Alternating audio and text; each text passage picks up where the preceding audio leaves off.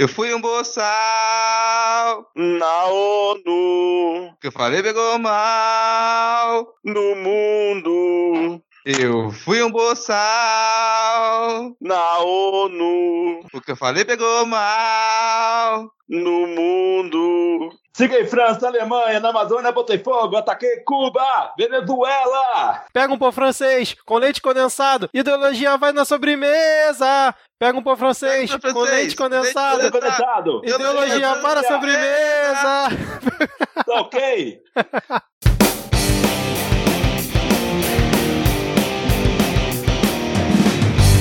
Olá, cidadão e cidadã, tudo bem? Eu sou Vitor Souza e está começando mais um episódio do Midcast Política, o nosso episódio 100% sobre política nacional, com o giro por algumas das principais notícias e fatos que ocorreram na última semana. Seja bem-vindo e seja bem-vinda. E hoje aqui comigo temos Rodrigo Hipólito. Tudo bem, Rodrigo? Não. Não, não, tá tudo bem, né? Nunca, ainda mais que agora meu, meu computador sofreu um atentado hoje, né? Eu fui levar pra assistência, provavelmente eu vou levar uma facada, uma facada de verdade, né? Metafórica, mas de verdade, que é uma coisa que nem sempre acontece desse jeito. Entendi, cara, entendi. Que bom, cara. Espero que ele se recupere o mais rápido possível, hein? Vamos lá, continuando aqui a apresentação, temos Diego Esquinelo. Tudo bem, Diego? Vergonha. Desgraça. Humilhação para todo uma. Opa, desculpa, me perdi aqui no. Pode ser do Rei Leão. Eu mal tava assistindo agora com meu sobrinho. Não tem nada a ver com o momento que o país tá passando hoje. Essa musiquinha aqui não tem nada a ver, só tava na minha cabeça mesmo, é isso aí. Pô, podia ter sido a música de abertura essa, cara. Se tivesse falado Eu, antes. eu venho nesse momento na minha cabeça, te juro. É, ia ser, ia ser o Rei Leitão, né? O Pumba ia ser o principal.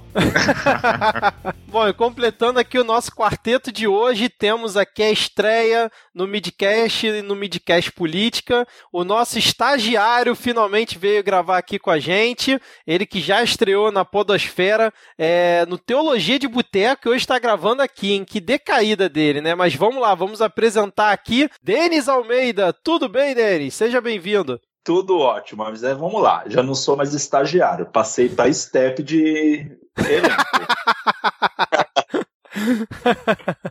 Já tá melhor, vamos lá. É, não, agora Mas- você tem mais responsabilidade ganhando nada.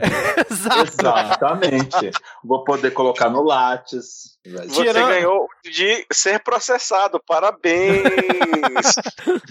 Não, Tirando não a parte- nem meu e-mail. Tirando a parte de que você estreou na Podosfera no Teologia de Boteco e agora tá aqui, né, cara? Então, acho que tá decaindo a situação aí pra você, hein? Não, mas lá eu era convidado especial, eu tava falando do assunto do meu estudo, né?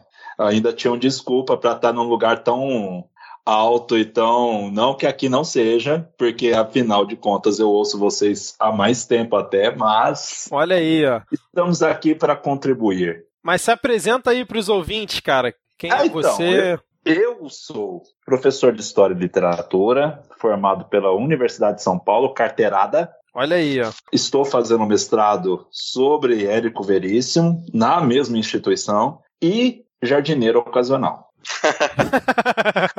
Maravilha, então. Então vamos aqui para o nosso episódio. Vamos deixar aqui todo mundo alinhado na mesma timeline, né? Datar o programa dizendo que estamos gravando diretamente do dia 24 de setembro de 2019. Hoje, novamente, vamos ter os blocos tradicionais do nosso formato, com a atualização da lista de comunistas, o bloco de polêmicas, piadas e tretas. Depois tem o bloco do Pega Full Cabaré. Temos aí o momento Carluxo e Panunzio, se o Diego aceitar as minhas sugestões. E no final, a parte que todo mundo acha chato. Bom, antes da gente começar aqui efetivamente os blocos, vamos para o nosso momento Vira Casacas. Esse momento patrocinado aqui, né, Rodrigo? Patrocinados, apoio cultural aí do, do Vira Casacas. Então, um podcast independente que tem apoio cultural de outro podcast independente. Mais independente que isso eu não conheço.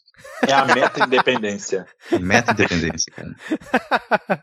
É, eu não sei se eles escutam aqui o Midcast Política, né? Mas a gente vai deixando a homenagem até o dia que qualquer coisa eles reivindicarem, reclamarem que a gente está usando a propriedade intelectual, né? O dia que o processo chegar. Exatamente. Enquanto isso não acontece, Pior- vamos aqui pior que para. os dois advogados, né? É o quê? Os dois são advogados, né? Ih, É, rapaz, foda. é verdade. Melhor a gente repensar o nome, hein, cara. É, não, você aí, ouvinte, a prova de que você escuta a gente é se você processar. Então, se chegar o processo aqui, a gente vai ter certeza de que você é um ouvinte.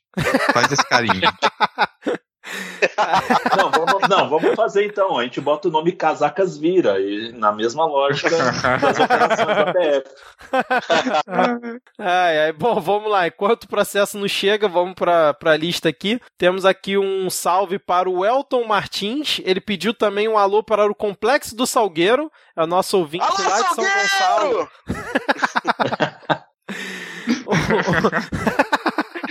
Um salve aqui para Daniele Santos e pro meu querido André Escobar lá do Treta Talks, que tá sempre interagindo com a gente também lá no Twitter. Mas quem tem aí, Rodrigo? A gente tem mais aqui um, um salve, um abraço pra Aline, também para um beijo pra Tabata Bowling e um beijo coletivo aqui, o momento nosso beijo coletivo hoje vai para Priscila Aires e para todos os capixabas Canela Verde. E antes disso, só tenho a dizer que eu prefiro Vila Velha. Ô, louco! É, Vila Velha é quem, na, quem nasce em Vila Velha, aqui, que é a cidade irmã de Vitória, é, é Canela Verde. Então a gente tem essa, tem essa brincadeira aqui que é só cruzar a terceira ponte que você já está em Vila Velha. Então quem prefere Vila Velha também aí, vem pedir salve, vem ouvir o Midcast. E agora é o momento do beijo coletivo, né? Vamos lá todo mundo junto? Hum. Maravilha. Tá teve, certo. a- teve o, André, ele até comentou no Twitter que esse momento já podia virar o momento Priscila Aires, porque toda semana ela tá aqui. Mas eu ia quem- até comentar agora que ela, ela tem que ir marcando aí um bingo, que quando ela ganhar o 15º beijo coletivo, aí ela tem direito ao 16º. É justo. Mas quem tem aí, Denis? Ó, tem um, um abraço, um salve pro Flávio Alain, pro Wagner Alencar Cardoso, que quer um lambejo coletivo. Isso aí é coisa do Rodrigo, cara. Chama o tio e aí, ô Rodrigo, por favor. O- o tio, essa hora, ele tá no passeio noturno dele na praia, porque ele é, é- é um cão noturno, mas é, a gente não pode imitar, imitar o lambejo, né? Porque acho que não vai sair o som aqui, mas eu, eu- nesse momento eu vou lamber o microfone. Então, assim, Nossa senhora. Não, mas não, peraí, tem que ser coletivo. coletivo, coletivo. Não, eu não Todo vou lamber o microfone, não, o cara. Não, não vou lamber, não. Desculpa aí, Wagner, mas uh, um beijo coletivo vai. Agora lamber o microfone, não. Continua aí, Denis, por favor. E tem e também um salve pra Lulinha, a calopsita do George Alfradique. Eu não sei se é a Lulinha ou o Lulinha. É uma boa pergunta, eu também não sei. É. A gente pode, é um a gente pode retirar esse indicativo de, de, de gênero aí, só falar Lulinha, né? É, Até porque é um, é um diminutivo tão lindo, é um diminutivo tão lindo, uma homenagem tão bonita. Olha Ao filho do, ao filho do ex-presidente? É, é. o dono da Friboi? Exato. Mas quem tem aí, Diego?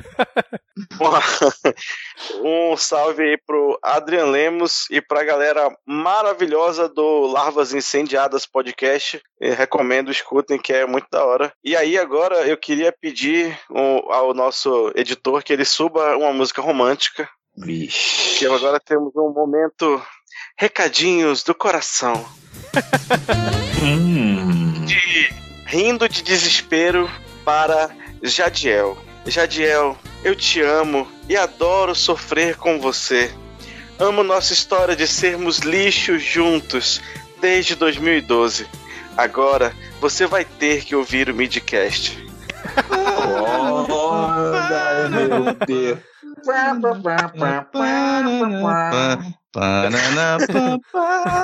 Gente, pra mim, Kennedy é formatura. Tem que ser o Calbi Peixoto. Tem que Aliás, ser. a- aliás, a gente-. Aliás, a gente tá aqui com o Denis, que foi quem inaugurou esse momento aqui, recadinho do coração, né? Quando ele mandou né, o recado lá pra esposa dele. E agora a gente tá, é quase um Inception aqui nesse momento, né, cara? Poxa, é verdade. Aliás, um beijo, Liliane. Eu te amo muito. Espero que o Jadiel esteja ouvindo aqui o Midcast, né? E a Rindo de Desespero tenha conseguido convencer ele aqui a escutar esse recadinho. Bom, vamos completando a lista aqui. Temos um abraço aqui pro meu amigo Javier, que é o arroba Podosfera lá no Twitter. Inclusive, achei que tinham raptado ele, sequestrado. O cara sumiu uns 20 dias do Twitter, cara. Tava realmente preocupado, mas E finalmente aí ele vem com- voltou. E me vem falar que tava de férias. É, exatamente, cara. Impressionante.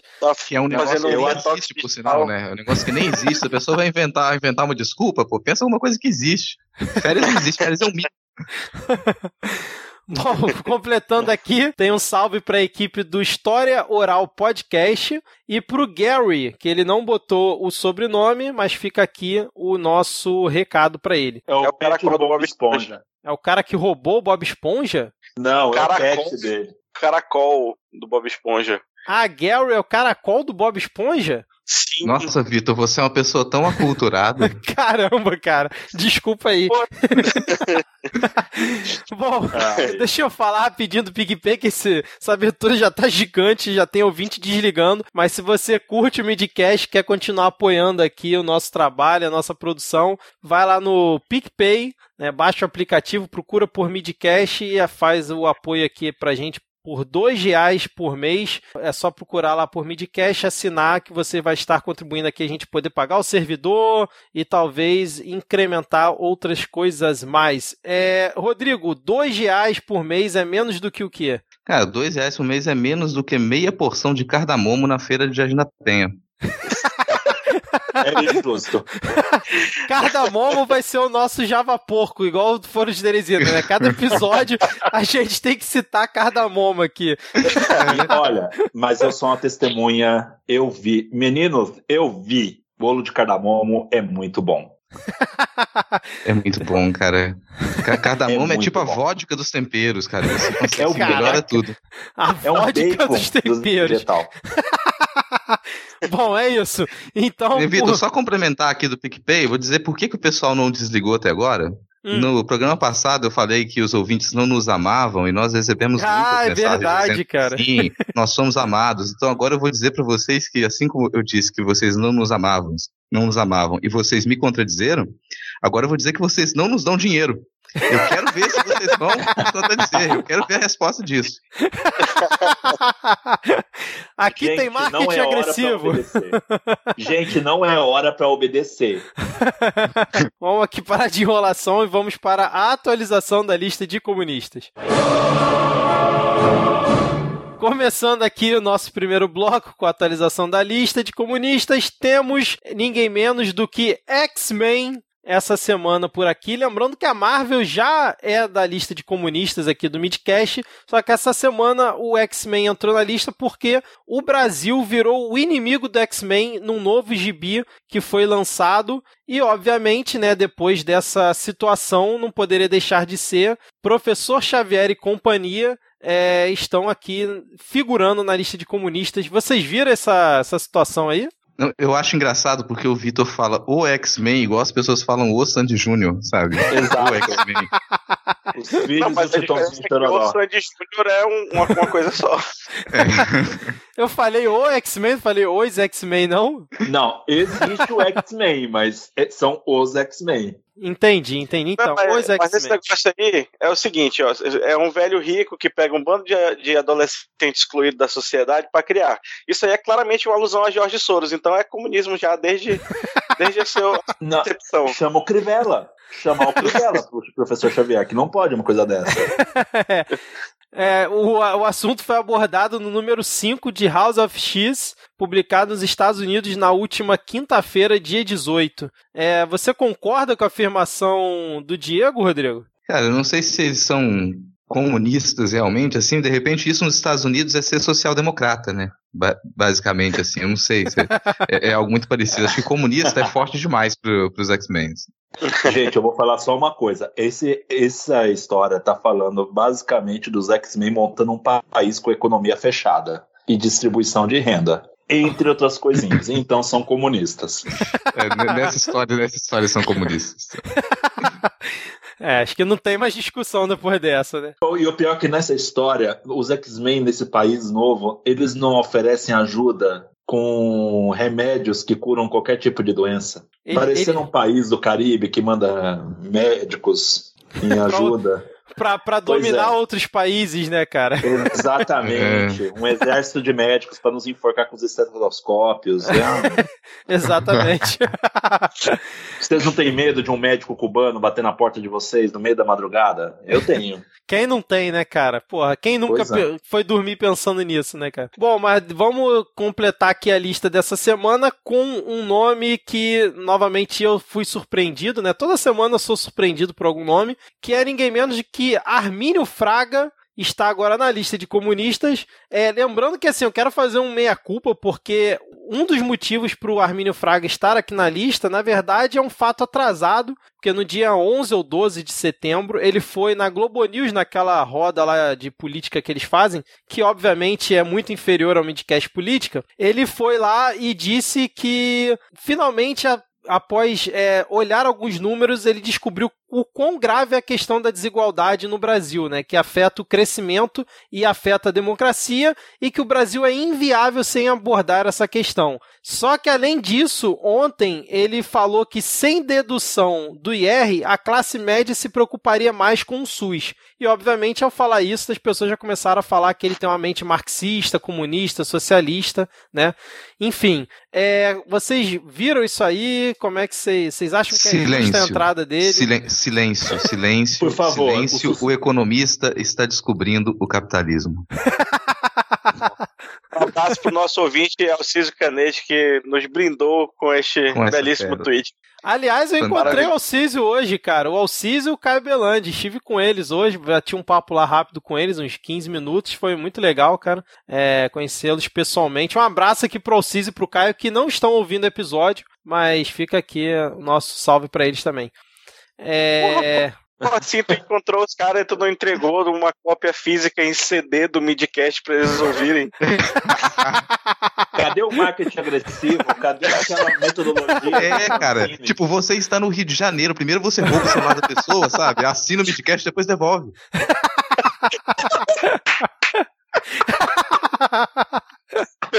ai. ai, ai, cara. Bom, mas voltando aqui ao Armínio Fraga, depois dessa mini xenofobia que o Rodrigo fez aqui com os cariocas, é... vocês acham que é justo o Armínio Fraga estar aqui na lista de comunistas? Cara, eu acho que não. Eu não. Eu, eu, não concordo, eu não quero. Eu já tá entrando gente demais, sabe, nessa lista de comunistas. É igual quando o pessoal, o pessoal falava: ah, se você continuar pecando, você vai, você não vai pro céu. Mas espera aí, quem tá no céu? É R.R. Soares, Silas Malafaia. Eu não quero mesmo. tá entrando tanta gente nessa lista de comunistas que daqui a pouco eu não vou querer estar lá mais. Não, gente, é, é muito simples. Essa lista de comunistas já tá ficando tão grande que o Gulag tá ficando vazio. Bom, mais algum comentário sobre Armínio Fraga e X-Men ou podemos seguir aqui? Eu prefiro X-Men. Não, entre os dois, vamos ficar com X-Men, né, cara? Tipo, mano. Ó, já, já é muito difícil para um economista passar por buraco, pelo buraco dessa agulha, entendeu? É quase impossível esse economista passar pelo buraco da agulha e entrar no, na onda comunista. Então vamos manter os X-Men e deixar Armínio Fraga de fora. Preciso fazer então, muito ainda. Então X-Men apenas entrando na lista e Armínio Fraga, não. Primeira vez que a gente tem, primeira vez que a gente tem uma votação aqui na lista, né, cara? É, Diego, temos selo Fabiano Contrato de Fada Sensato SFCFS? Acertei, hein? Então hoje nós não teremos o nosso FSFS, isso aí, porque o menino Rodrigo como um bom fazedor de dever de casa que é, trouxe para nós um novo selo, não é, Rodrigo? Sim, sim, já com planejamento, já de longo prazo. Eu planejei longamente, busquei novos termos, um novo selo. Então hoje a gente vai, vai inaugurar aqui o selo Greta Thunberg de indignação justificada. Então, é uma ideia muito lapidada que chegou nisso. Espero que os ouvintes gostem. Ô Rodrigo, já que você está trazendo um novo selo aqui pra gente, um negócio totalmente programado, né, e arquitetado, você acha que a gente deveria inovar e colocar o áudio dela falando aqui ou ninguém vai entender nada já que ela tá falando em outra língua e não tem tradução simultânea? Simultânea? Eu acho que vale colocar o áudio porque nossos ouvintes com certeza são trogloditas e poliglotas. Eles vão entender perfeitamente o que ela disse. É, já fazendo uma, uma tradução pro, pro áudio, então vocês escutam o, o áudio original, que um dos trechos mais impactantes que fica pra gente é em que ela diz: Vocês roubaram meus sonhos e minha infância com suas palavras vazias. Eu não deveria, eu não deveria estar aqui, em cima deste palco. Eu deveria estar na minha escola, do outro lado do oceano. Então, a, a Greta, ela é ativista contra a falta de consciência com relação às mudanças climáticas, né, pode ser exemplificada pelo nosso antepresidente. Ela falou na, na Assembleia Geral da ONU as palavras emocionadas, impactantes e justificadamente irritadas dela, elas entram para inaugurar esse selo de indignação, uma indignação que ela deveria estar em todos nós e felizmente tem uma, uma boa parcela de jovens protestando através do mundo contra o modo como a gente tem encarado as mudanças climáticas. Exatamente. Então, eu vou pedir pro editor colocar aí o áudio da Greta, a gente fazendo essa estreia aqui no Midcast, dando mais trabalho pro editor. Então, solta o áudio aí da fala da Greta. This is all wrong. I shouldn't be up here. I should be back in school on the other side of the ocean. Yet you all come to us young people for hope. How dare you? You have stolen my dreams and my childhood with your empty words, and yet I'm one of the lucky ones. People are suffering, people are dying, entire ecosystems are collapsing. We are in the beginning of a mass extinction, and all you can talk about is money and fairy tales of eternal economic growth. How dare you!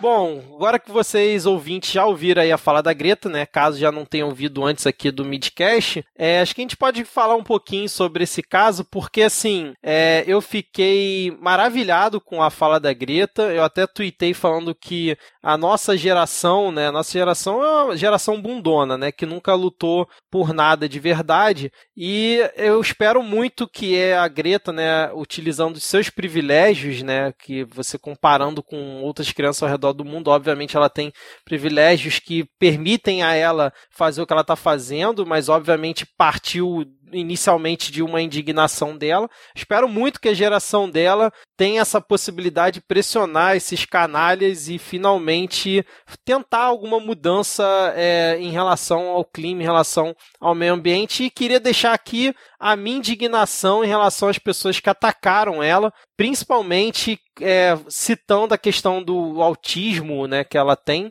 que ela mesma já havia falado, e as pessoas pegaram isso para tentar justificar a forma como ela falou. E também a minha nota de repúdio ao Eduardo Jorge, né? Que eu não sei se vocês querem Nossa. comentar aqui. Então eu já Não. deixo várias bolas levantadas aí para vocês. Por favor, quem, eu sou convidado ainda. Vocês podem começar, porque eu vou ficar pistola. Vai, mano. Não tem É. nada pra melhor. É, Olha, Exatamente. aproveita a raiva, manda ver. Gente, eu vou falar uma coisa. É, usar a, a síndrome de Asperger dela é de uma canalice, é de uma, é de uma falta de escrúpulos que me deixa muito pistola. Foi dos dois lados, foi do lado da- do conservador, reacionário, idiota, como você preferir chamar, que vai lá e fala que a Greta ser loira de tranças torna ela igual à propaganda nazista. Isso aí, pra mim, é uma imbecilidade imensa. E aí, do outro lado, que a gente espera um pouquinho mais de bom senso, me chega o Eduardo Jorge e me fala aquela imbecilidade de uma menina como a Greta, falando que ela tem que ter menos raiva, de que ela precisa ter mais compaixão, substituir a paixão pela raiva foi muito ruim. Não é mais tempo de falar baixinho, não é mais tempo de falar com calma, porque não deu certo até agora. Essa galera precisa ouvir as coisas como elas são. A galera precisa ouvir os nomes que as coisas realmente têm. E a Greta é, um, é uma vergonha. Eu me sinto envergonhado como homem de 37 anos ver uma menina de 16 desempenhando um papel que ninguém da minha geração desempenhou a contento. Eu Exatamente. fico muito pé da vida com isso. Com a minha geração e com o que a gente fez com a geração dela, que ela falou justificadamente: vocês roubaram os meus sonhos. Eu devia estar na escola. E eu concordo com ela. E eu me sinto envergonhado de ver gente todos os campos ideológicos atacando a única pessoa que sabe que é privilegiada, sabe do papel dela e foi lá e fez alguma coisa. Isso é um, uma falta de vergonha na cara da gente. Exatamente, Denis. Diego e Rodrigo. É, cara, foi totalmente pistola e perfeita na colocação, Meu. cara. É, não, e tem o Lacombe ainda, né? O La... Aí eu Nossa, cara, é. Deixa eu. Eu não sei se o Diego e o Rodrigo viram o Lacombe. Eu tinha deixado o Eduardo Jorge pro Polêmicas, Piadas e Tretas, mas acho que encaixava bem aqui é, nessa parte. É, Diego e Rodrigo, vocês querem falar alguma coisa sobre a hum. Greta e, o, e tudo que a gente comentou aqui? É, no primeiro só que eu concordo plenamente assim com, com a fala do Denis e isso acho que essa, essas críticas também quando vem da nossa geração vem de gente que não consegue assumir os próprios erros assim não consegue assumir as próprias responsabilidades sabe? Tipo a gente ferrou o rolê cara. A gente fudeu com tudo a gente estragou as coisas. A gente simplesmente quebrou o planeta. A gente não consegue admitir os próprios erros. Ou pelo menos muita gente não consegue admitir os próprios erros. E durante muito tempo a gente escutou esse discurso de a gente tem que pensar nas próximas gerações, a gente tem que organizar a economia para as próximas gerações, você tem que prover dentro da sua casa para que os seus filhos eles tenham melhor condição de, de estudo, de trabalho, para que eles tenham algum patrimônio depois que, que, que eles possam se tornar independentes. A gente vê esse discurso de todos os lados, tanto de uma parte mais preocupada em manter alguma, alguma qualidade de vida, é, no sentido social para as próximas gerações, quanto em você ter um desenvolvimento econômico, num, num princípio mais, mais liberal, para você poder deixar alguma coisa para os seus filhos e para os seus netos, e a gente conseguiu não cumprir nenhuma dessas promessas. Essa, essa é a fala generalizada, que generaliza ali da Greta, que funciona muito bem. A gente não cumpriu nossas promessas. A gente disse que conseguiria realizar muitas coisas e a gente não conseguiu realizar nada. A gente conseguiu dar passos para trás. É a hora da gente, da gente deixar esse caminho, a gente se calar para ouvir o que essa nova geração tem a dizer. É, não, e essa molecada, tipo, a gente viu um tempo atrás no, nos Estados Unidos, né, que é, um, é uma molecada indo, invadindo as, as ruas de Washington, protestando, né, contra os massacres lá. E agora, mais esse exemplo, a gente está vendo cada vez mais gente, cada vez mais jovem, né, tomando o... A, né, tentando, né, fazer alguma coisa, usando a sua voz, fazendo o que o que muitos não fazem. Aí é muito deprimente você ver um bando de velho babão, de gente escrota no Twitter falando mal da mina. Tipo, ela tem 16 anos, cara. Mas você imagina o que é você com 16 anos, você não. Às vezes tem medo até de apresentar um, trabalho de cartolina na frente do, da, da, sala e ela tá, tipo, na, na Assembleia da ONU falando. Uhum. Não, eu com 16 anos, pelo amor de Deus, eu tinha medo de fazer seminário na escola. Imagina. é, pois é. E aí é, é, de, é de uma tristeza, é de uma baixeza, tipo, gente falando. Eu nem sabia que ela tinha algum. Ela tava algum problema do, do espectro do, do autismo, e tem, teve gente com comparando com outras, outras, outras, outras síndromes aí no Twitter, é um negócio nojento, assim. Não vão ver, né? Assistam o discurso dela e tá bom, não vejam os comentários que não vale a pena. Não, não vale de jeito nenhum. É, eu vou deixar link na descrição aqui do episódio, tanto da fala dela quanto do tweet do Eduardo Jorge, que ele botou. O, o Eduardo Jorge ele tweetou o seguinte: ele botou assim: Augusto de Franco notou bem que a menina Greta atravessou o samba de uma mensagem tão importante que ela vem trazendo há três anos ao substituir a paixão pela raiva na sua fala na ONU. Greta, mais compaixão para o drama do planeta. Terra e menos ressentimento vai nos ajudar mais. E aí, hoje, o apresentador Luiz Ernesto Lacombe, que era lá do esporte da Globo, agora apresenta um programa que eu nunca tinha ouvido falar na Band. E essa semana, por duas notícias, eu fiquei sabendo dele, né? Uma a gente vai comentar mais pra frente, mas aí hoje ele resolveu, numa troca de ideia com uma jornalista lá da redação da Band, né? A, a, a repórter, a Marina Machado, falou: Lacombe, eu estou arrepiadíssima com o que a Greta falou, é um negócio que realmente essas frases não saem de mim e tal. E aí o Lacombe me solta o seguinte: Marina, eu não compro essa menina. Você me desculpa. Eu acho que essa menina tem discurso alarmista, com cheio de frases de efeito. Eu tenho uma opinião diferente da sua. Eu acho que a gente tem que, um, tem que ter um debate pesado sobre o clima e quanto o homem influencia na mudança climática. Aí é, a, a Marina lá retruca, ele também fala alguma coisa, mas assim, é, eu quis também trazer a fala do Lacombe, né, como o Denis muito bem lembrou, porque mostra justamente o que vocês falaram, né, dessa geração de de homens velhos, né, não querendo admitir seus erros, enquanto a menina lá tá tentando lutar por uma coisa que é óbvia e só realmente canalhas não admitem que tá acontecendo no mundo, né? É, que triste fim do Lacombe, só tenho isso a dizer, viu? Que, Ex pelo amor de Deus. Não, e, e, bom saber que a Silvia Popovic é minimamente razoável, né? Porque é, no outro assunto que a gente vai comentar, ela, most... ela que é parceira de bancada dele, né, no programa, mostrou que é minimamente razoável. Porque depois da da Nagli você fica até meio assustado, né? Nossa. né? Porque essa galera da antiga, né? Vitor, você prestou atenção que a gente está valorizando o minimamente razoável? É, mas isso aí é desde 2019, janeiro de 2019, né, cara? Pois é, é, é triste isso, você ter triste que fazer o um elogio ao, ao minimamente razoável. É muito Ex triste. É muito triste. Bom, vamos fechar por aqui com esse novo selo. Vocês querem falar mais alguma coisa?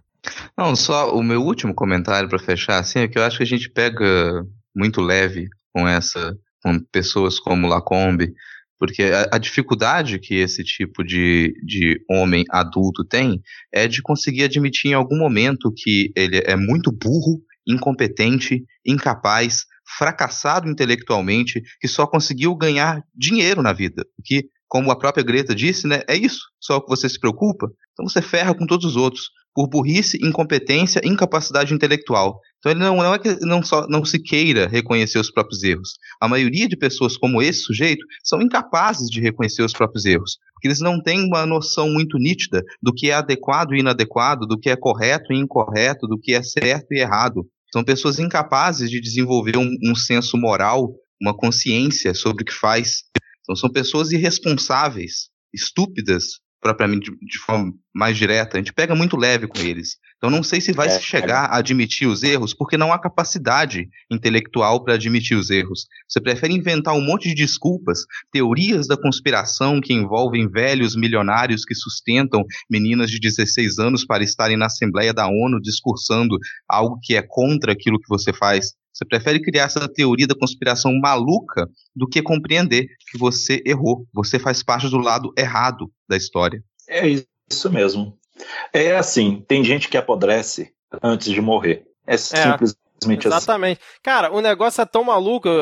Vamos encerrar aqui, mas só um último comentário. Não sei se vocês viram. Tava rolando no Twitter e provavelmente já rolando no WhatsApp, Facebook, uma foto da Greta, uma foto montagem, onde ela teoricamente apareceria do lado do George Soros, abraçada. E aí o pessoal falando, inclusive chegaram a falar que ela era neta do George Soros e tal. Meu só que Deus. é uma montagem, é uma foto dela abraçada com Al Gore. Olha o nível, com Al Gore, que aí editaram a foto e só trocaram a cabeça do Al Gore e botaram a do George Soros. O negócio já chegou a viralizar tanto hoje que o próprio Aos Fatos tu, é, fez uma checagem disso, né, para mostrar que realmente não era. Mas é aquilo, né? Quem recebeu isso e, e já tem uma tendência aí contra, não vai depois chegar o link do Aos Fatos lá para eles, né? Não, é, não vai. Eu, eu vou deixar também é, essa checagem do Aos Fatos aqui na descrição do episódio. Então, Agora, deixa eu te perguntar, Vitor. Deixa eu te hum. perguntar aqui.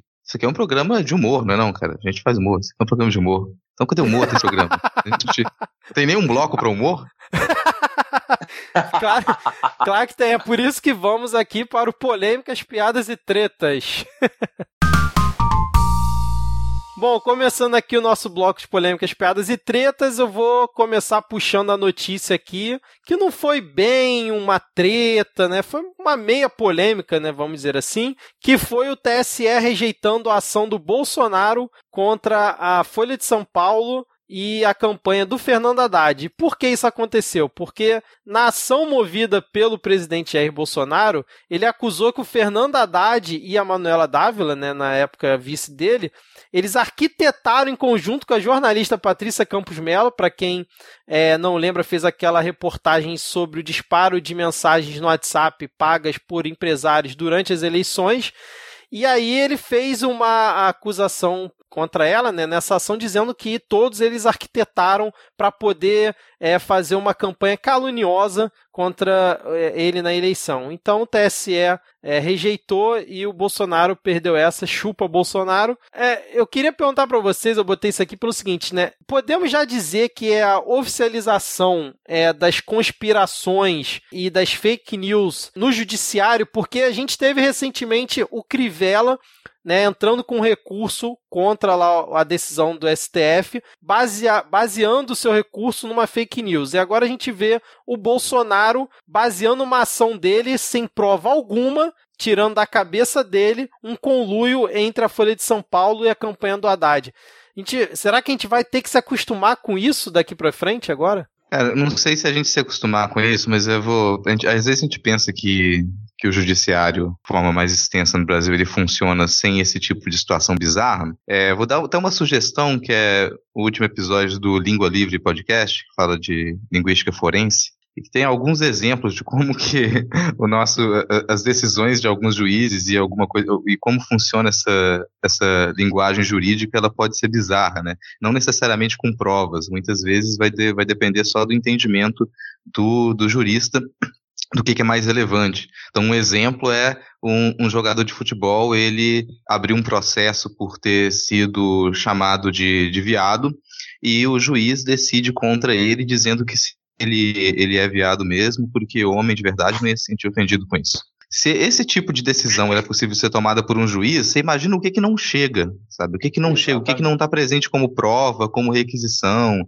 depende muito menos, às vezes, do que ser indicado ser verdadeiro, ser um fato, ser uma notícia, ou ser algo falsificado, ser algo inventado, depende mais de como que o juiz vai considerar isso. Então, se uma se chega no, no STF, no caso, um, um pedido do, do, Crivella citando uma fake news, a gente fica sabendo. E aquele caso ali, a gente pode ter até uma, uma, uma, decisão negativa e te apontar que aquela era uma informação falsificada. Mas em outras, muitas decisões, em outros muitos processos que eles estão rodando pelo país, a gente pode ter esse tipo de situação. Então não deveria ser uma novidade. Eu não acho que agora é que se institucionalizou fake news no judiciário. Eu acho só que agora a gente decidiu usar esse termo. Então agora a gente fala de notícia falsificada, agora a gente fala de, de mentiras, agora a gente fala de provas falsas que elas são incluídas ali, mas isso já tem uma longa tradição no nosso judiciário. Só resolveu dar nome. Excelente. Aliás, um abraço aí para Vivian, que é lá do podcast Língua Livre. Não sei se ela ainda escuta o Midcast, mas ela escutava até recentemente, cara. Então, um abraço aí para Vivian, caso ela esteja escutando aqui o Midcast Política. Diego e Denis, querem comentar alguma coisa? Não, é aquilo que o, o Rodrigo falou. A gente não deve mais se surpreender, porque isso não é novidade. A gente só não pode se acomodar achando que isso é normal. Acontece, acontece, mas não deveria acontecer. É basicamente isso. Eu acho que passa por aquilo que eu já ouvi alguns programas atrás e a gente não custa, não custa repetir. A gente tem que chamar as coisas pelo que elas são. Tem que falar que é mentira. Tem que falar que, olha, isso é falso. Isso aqui não é verdade. Tem que ficar batendo nessa tecla o tempo todo para ver se eles pelo menos se constrangem e pelo menos se deem ao trabalho de tentar distorcer e não inventar coisas. É o louco, a gente tá barganhando aqui para sair da, da ficção para pra distorção. Exatamente. Que vida difícil, cara. É, é, que vida é, é, isso me deixa muito pé. A gente, puto da vida, porque a gente, desculpa, ah, mas a gente tem que ficar barganhando para sair da ficção para distorção. Você falou muito bem. E olha só que coisa doida, no momento que o Bolsonaro ou qualquer um desses caras parar de usar ficção e usar distorção, a gente vai achar que é um avanço. É, pois é, cara. Isso é um absurdo. Bom, cara, mas, eu, eu cheguei à conclusão aqui hoje, conversando com a Lana, de que a gente está vivendo um tipo, um tipo específico de ficção, que eu estou tentando definir como uma, uma espécie de sitcom distópica, sabe? Você imagina para fazer uma sitcom com distopia, é mais ou menos isso que, que a gente está vivendo. A gente se viu aqui na situação de. O Handmaid's Tale, só que de humor, né, cara? É, porque você se vê na situação de, de ter esperança em financistas. A gente estava comentando aqui como que grandes blocos de investimento resolveram boicotar o Brasil você tem um grande bloco de investidores que reúne mais ou menos uns 16 trilhões, aí, é, um dos, é o maior do, do, planeta, que eles já decidiram boicotar alguns investimentos no Brasil por discordarem da política antiambientalista do governo. E a gente começa a ver declaração de, declarações de economistas e economistas bastante liberais, indicando que esse modo como o capitalismo seguiu nos últimos tempos, não que eles sejam afeitos aos, socialismos, mas compreendendo que isso deu errado que isso não vai funcionar dessa maneira, que a gente tem que ter um limite para o enriquecimento, que a gente tem que ter um limite para o lucro, a gente tem que ter um limite para o acúmulo, do contrário, a gente já, esse caminho que a gente chegou, ele já está ali na tábua da beirada para cair. E quando a gente se vê apoiado ou te, vendo alguma luz no fim do túnel neoliberal, é, é, é o sinal do total desespero. É verdade. Mas o, o, liberalismo ainda, o neoliberalismo ainda vai salvar o mundo, cara. Fica tranquilo que esse dia vai chegar. Vamos seguir aqui, já que esse bloco é de polêmicas, piadas e tretas. Ô, Rodrigo, conta uma piada pra gente aí, então, por favor, cara. Tá pra dar uma animada no bloco? É, não, a, é, a piada, é, vai, vai, a pergunta pro Vitor como piada, né? Vitor, qual é a sua preferência? Você pre prefere batata frita, batata assada ou purê de batata? batata cozida? Eu prefiro batata frita, cara, com uma pimentinha, um sal por cima, fica show de bola, cara. Então quer dizer que batata frita é, a é o melhor aperitivo para 2019?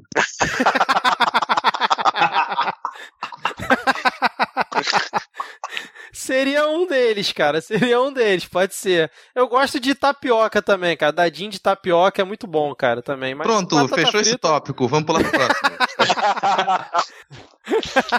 Comentamos absolutamente tudo o que havia para ser comentado aqui nesse tópico. Tabata Amaral foi eleita a melhor deputada de 2019 pelo júri do Prêmio Congresso em Foco. Eu botei essa notícia aqui primeiro para vocês me zoarem, né, obviamente.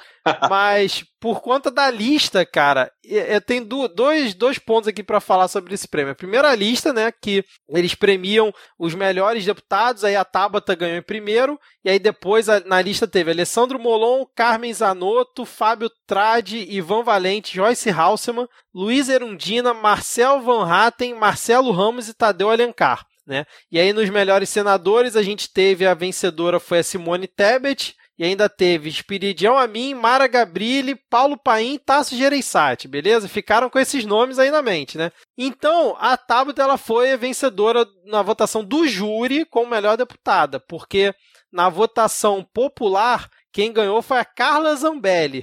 Fiquem Ai, com essa. E em segundo, Freixo. Mas de qualquer forma, eu queria só fazer uma pontuação para vocês, que é o seguinte: adivinha quem é um dos patrocinadores master do prêmio? Cervejaria Ambev. Não, cervejaria Ambev. Lehman? E quem que dizem que patrocinou os estudos da Tabata Amaral, né, fora do país? Ah, o próprio esforço dela? É, é a opção, tem aqui? Ela mereceu. É. Ela mereceu. Próprio suor. A questão é, fica uma dúvida nesse prêmio? Vocês acham que rola uma uma certa desconfiança pela Ambev ser a patrocinadora e dizem que o Lema que bancou os estudos da Tabata. O que, que vocês acham? Ou é Cara, eu, eu fico com aquela pergunta, né? Qual a relevância disso, capitão? o, o, que exatamente muda esse, esse prêmio, assim? Mas eu, eu desconfiaria de imediato, mas eu, ele... Não. Bom, é isso, né? Vocês não vão falar mais sobre o assunto, então vamos pro próximo tópico, que para encerrar esse bloco... Não, eu só, eu só falaria mais sobre isso se, se, se, na lista pelo menos tivesse Frota, cara. Como assim o Frota não apareceu nessa lista? Ah, não, não tem não. credibilidade. Gente, não vai mexer com Frota, porque o Frota é meu amigo. Vocês não vão fazer isso. Eu conheço o Frota pessoalmente. Oi? Oi? E tu vem falar isso agora, cara? É agora que tu fala isso? Não, Vitor, ele não vai chamar o Frota para participar do programa. Porra, bicho. Ai, não, caraca. não, eu explico rapidinho. É assim, eu conheço, não sou amigo, já vamos lá. Mas eu já trabalhei no colégio que o filho dele estuda. Olha cara, só, quando hein, você cara. começou, conheço, não sou amigo, eu já trabalhei, eu já ia falar, ih, ator pornô. eu ia falar que carreira variada, né, cara? Carreira variada. Jardineiro, é histórica. História, ator pornô. Não, foi, não, mas eu tenho que falar uma coisa. Eu tava lá um dia. No jardim, imaginando... tava lá um dia no jardim, aí uma porta se abriu. Você aprendeu a ser jardineiro a cuidar do pau. Eu fico imaginando Gente. o filme, né, do... Teria o livro do Érico Veríssimo, né, lá na, na cabeceira do... do... Eu já tenho, eu já tenho o título do roteiro já, gente, que seria O Jardineiro Infiel. Meu Deus. Ai, caraca, cara. Não, ele, ele era pai de aluno lá, e um dia eu tô no corredor do colégio, eu vejo essa criatura andando Ai, pelo corredor. caraca, cara.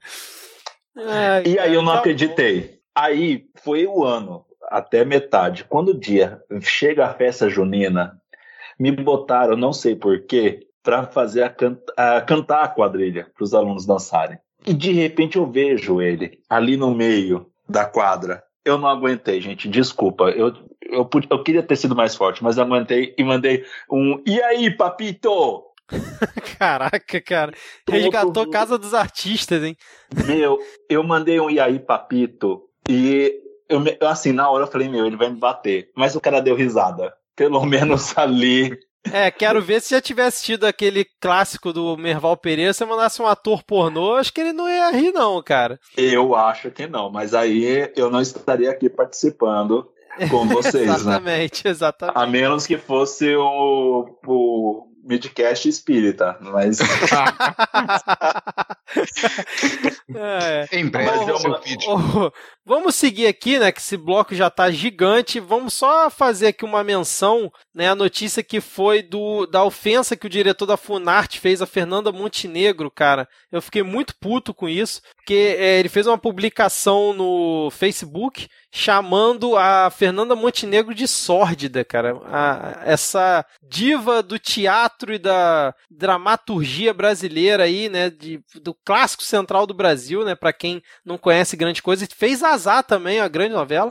meu É. Deus do céu. Ele chamou essa. a- idade, né?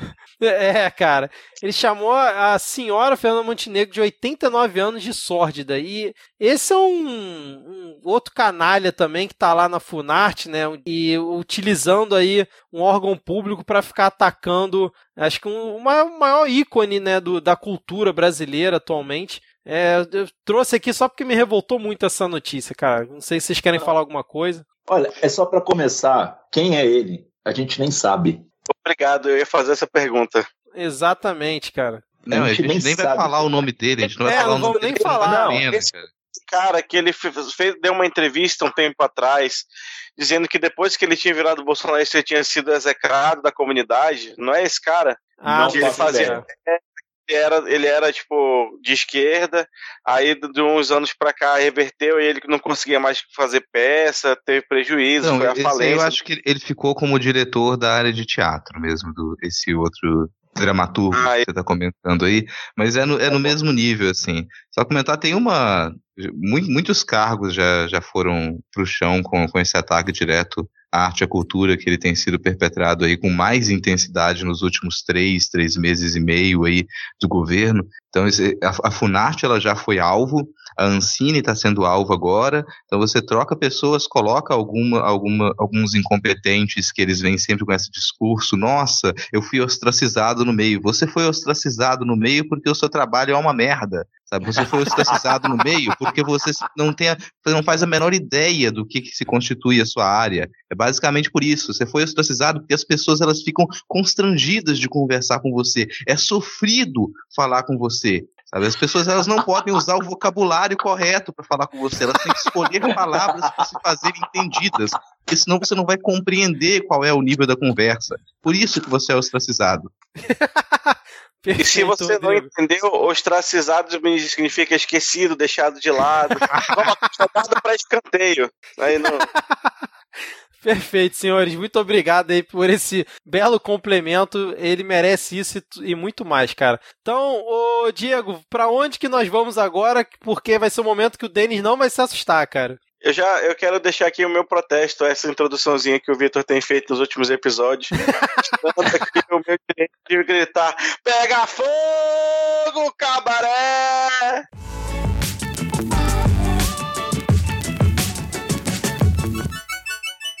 Então, começando aqui esse bloco, o cabaré pegou fogo lá no Senado essa semana, que já teve até aí uma, vamos dizer assim, um contra-ataque do Senado hoje, derrubando vetos é, do, da lei de abuso de autoridade, né? Que o Bolsonaro ele tinha feito acho que 30 quatro vetos e o, o se eu posso estar errando na conta, mas o, Bolso, o Senado hoje derrubou 18, justamente sendo uma resposta também para o caso que aconteceu, que foi a PF indo lá no gabinete do senador Fernando Bezerra Coelho, que é o líder do governo no Senado, né? Ele é do PMDB ou MDB, e foi uma operação da Polícia Federal tanto no gabinete dele quanto do filho dele. Ele que é acusado né, de receber propina né, das empreiteiras, é, acho que foi da OS, da Odebrecht, se eu não estou enganado, por obras lá no Nordeste, entre elas a transposição do Rio São Francisco, ainda é, no governo Dilma, né, quando ele foi, ele atuou como ministro da Integração Nacional. É, como é que vocês viram essa situação aí? Porque acontece, né? Ele ficou na corda bamba é, se iam derrubar ele da liderança do governo, acabou que mantiveram. E agora o Senado, principalmente o Alcolumbre, falou que foi um absurdo a PF ter entrado lá, porque ultrapassou os limites né, do, dos poderes. E agora essa, esse contra-ataque que o Senado fez aí contra o, o Bolsonaro para atacar indiretamente aí o, a ação da PF. Eu queria fazer um disclaimer, né? Assim, lavando minha boca com sabão, concordando com o Alcolumbre, assim como concordei com o Renan Calheiros há um tempo atrás, quando invadiram o Congresso para pegar umas paradas do Aécio, e como invadiram já outras vezes, que em nenhum país sério do universo você vai ouvir a polícia entrando no, na, na, sede do Legislativo Federal para fazer busca e apreensão, cara. Isso é uma parada que toda vez que acontece eu fico assim estarrecido da palhaçada que a gente chama de país. Dessa vez, pelo menos, foi o ministro do Supremo que autorizou, né? Porque já teve vezes que foi o, o ju, juiz eco de primeira instância, assim, que mandou uhum. a Polícia Federal invadir a, a, a, sede. A gente sabe a qualidade dos pilantras que estão lá dentro, né? A gente sabe que provavelmente tem muita coisa errada, mas eu, eu ainda não consigo me desapegar desse mínimo de, de, de institucionalidade que tem que ter, sabe? Quando acontece isso, parece que esfregam assim na nossa cara que o nosso país é uma piada mesmo, assim, é uma, é uma piada de péssimo gosto, né? Eu, eu, eu fico muito É, fica, fica ao bel prazer de quem tá no comando, né, cara? Não, não tem rito da, das coisas, né, cara? Tem respeito pelas instituições. Não, e não tem respeito, e assim, é uma coisa que é relativamente repercute pouco. Porque ah, todo, mundo pensa, todo mundo pensa, ah, político é bandido, a PF tem que ir lá mesmo, sabe? Como se fosse a coisa mais normal do mundo. E quando qualquer lugar do planeta ia ficar escandalizado com isso. É, como, como o Diego falou, já não é a primeira vez, né? Em 2015 teve no gabinete do Delcide, que inclusive ele foi preso naquela época, né?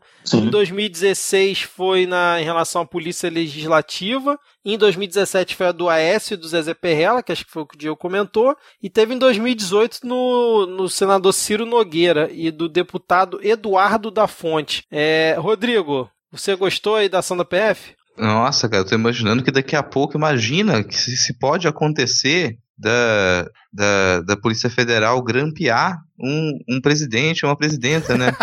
Será? Imagina, daqui a é. pouco esse tipo de coisa pode acontecer. Então, se, se a gente não ficar escandalizado com isso, sabe? Se a gente achar isso absolutamente normal, daqui a pouco vai ter grampo, a, o presidente vai ser grampeado. Imagina esse absurdo. E só, só dizer que não acho que isso vai afetar. Depois que, depois que tinha acabado o horário do grampo, né? Né?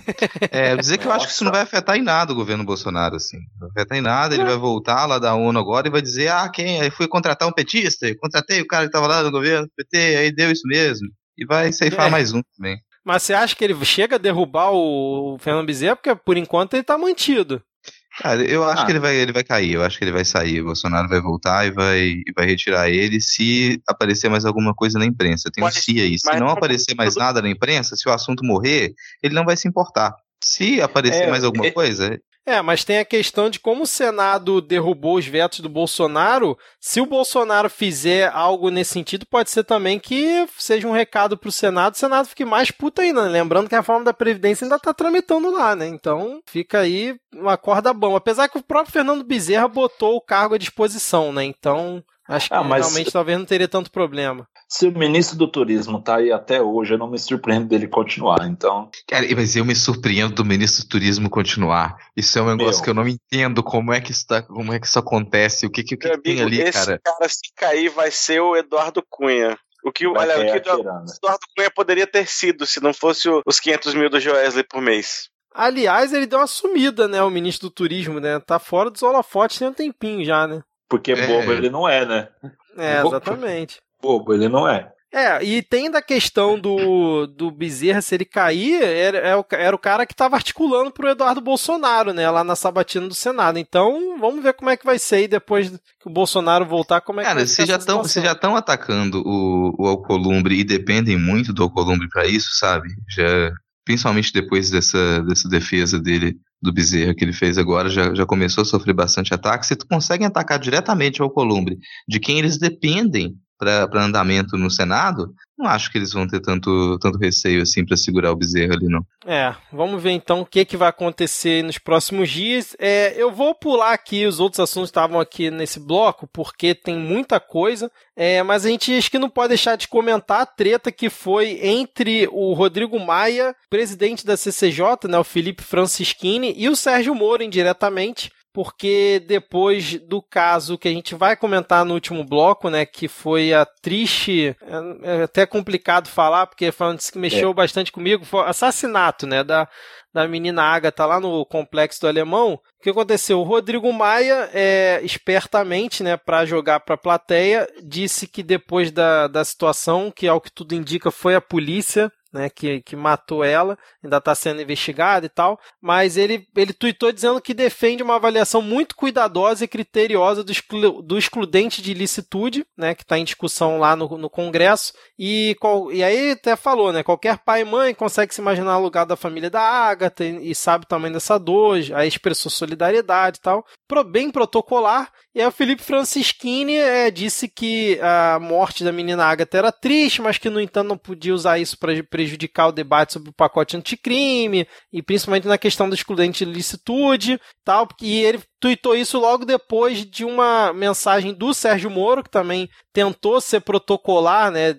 dando as condolências para a família, mas falando também do excludente de lucitude. Como é que vocês viram esse caso aí? Será que o Maia pode é, atrasar ainda mais a questão do projeto anticrime para tentar surfar nessa situação, porque sabe que a opinião pública está toda contra esse projeto, ainda mais agora depois dessa situação ocorrida? Não, vamos. Cara, primeiro que esse projeto anticrime, ele não, já, não, já não passa na íntegra, já foi todo recortado, é, já, já vai naufragar. O que passar, se, se ainda tentarem tornar ele um pouquinho mais radical no ponto, isso vai voltar, sabe? Vai voltar no, no, STF, vão tirar algumas coisas também. Então esse é um projeto que ele não vai dar em nada. E, e o Francisquini e o próprio Moro perdem tempo, no fim das contas, com, com esse projeto anticrime, porque ele, a maior parte dele é, é um absurdo, não é que algumas coisas óbvias não estejam ali, então isso não vai mais para frente.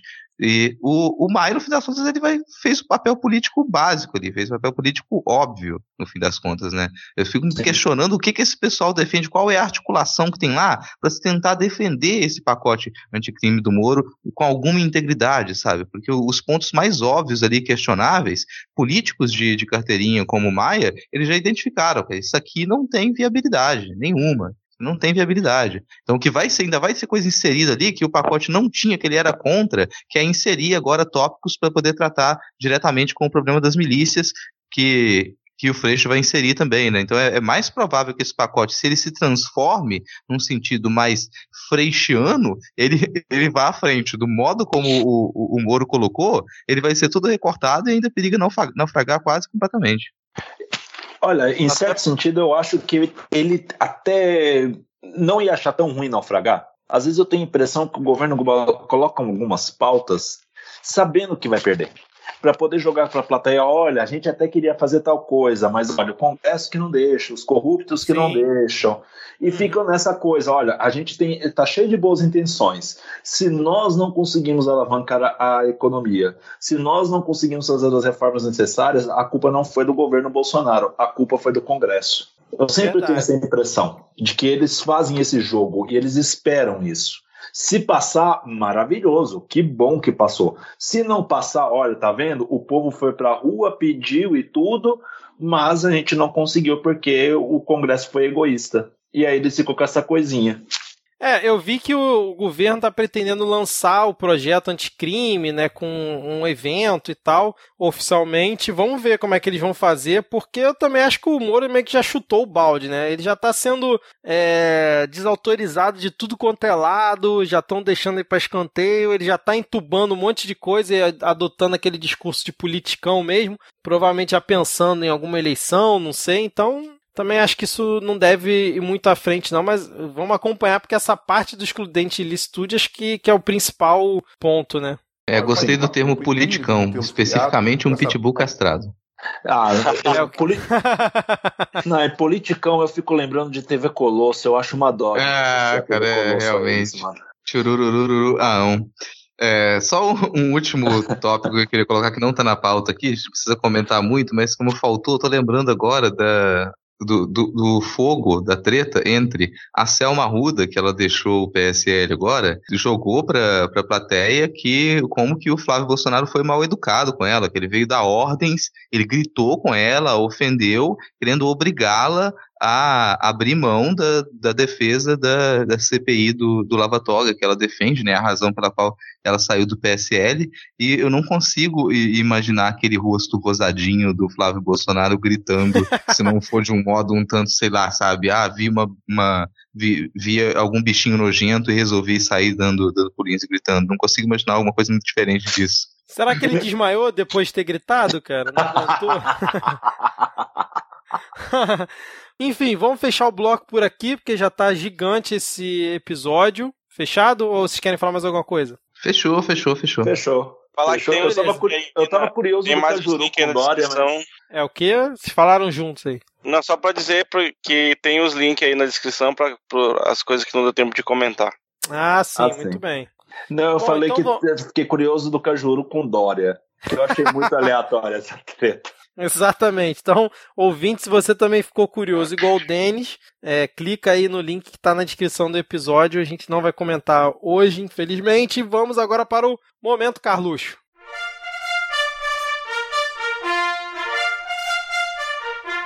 Diego, agora é tudo seu, cara.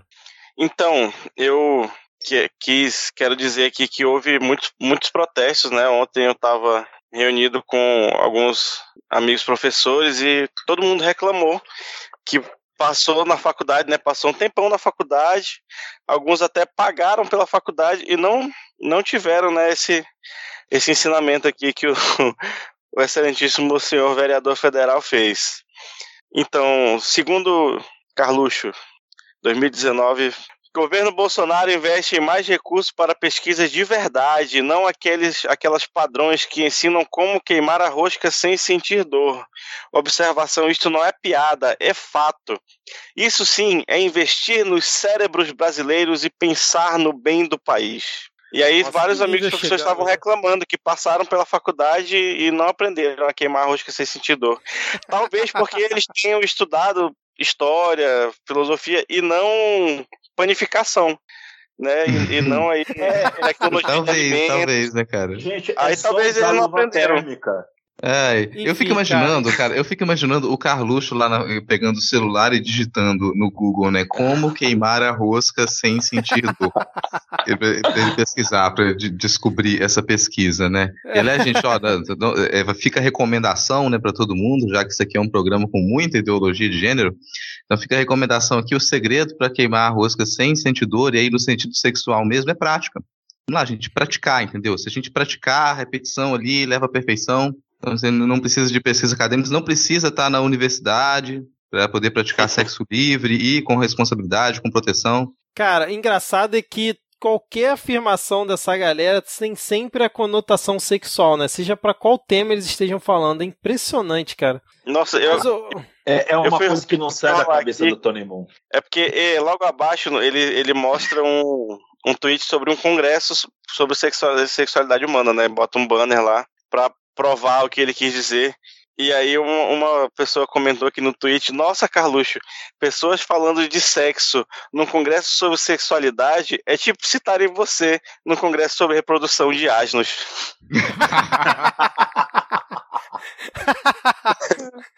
Selo fada sensata pra essa pessoa aí.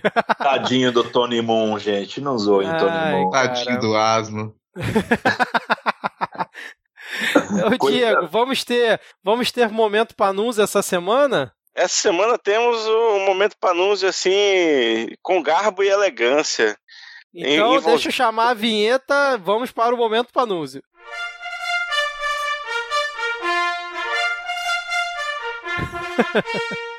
Manda brasa aí, Diego. A, a vinheta, por acaso, dizia assim: Ei, ô, vida de gado, marcado. e-" Não, não dizia não, mas poderia. Como diria o narrador do UFC, em uma franca trocação com o futuro embaixador.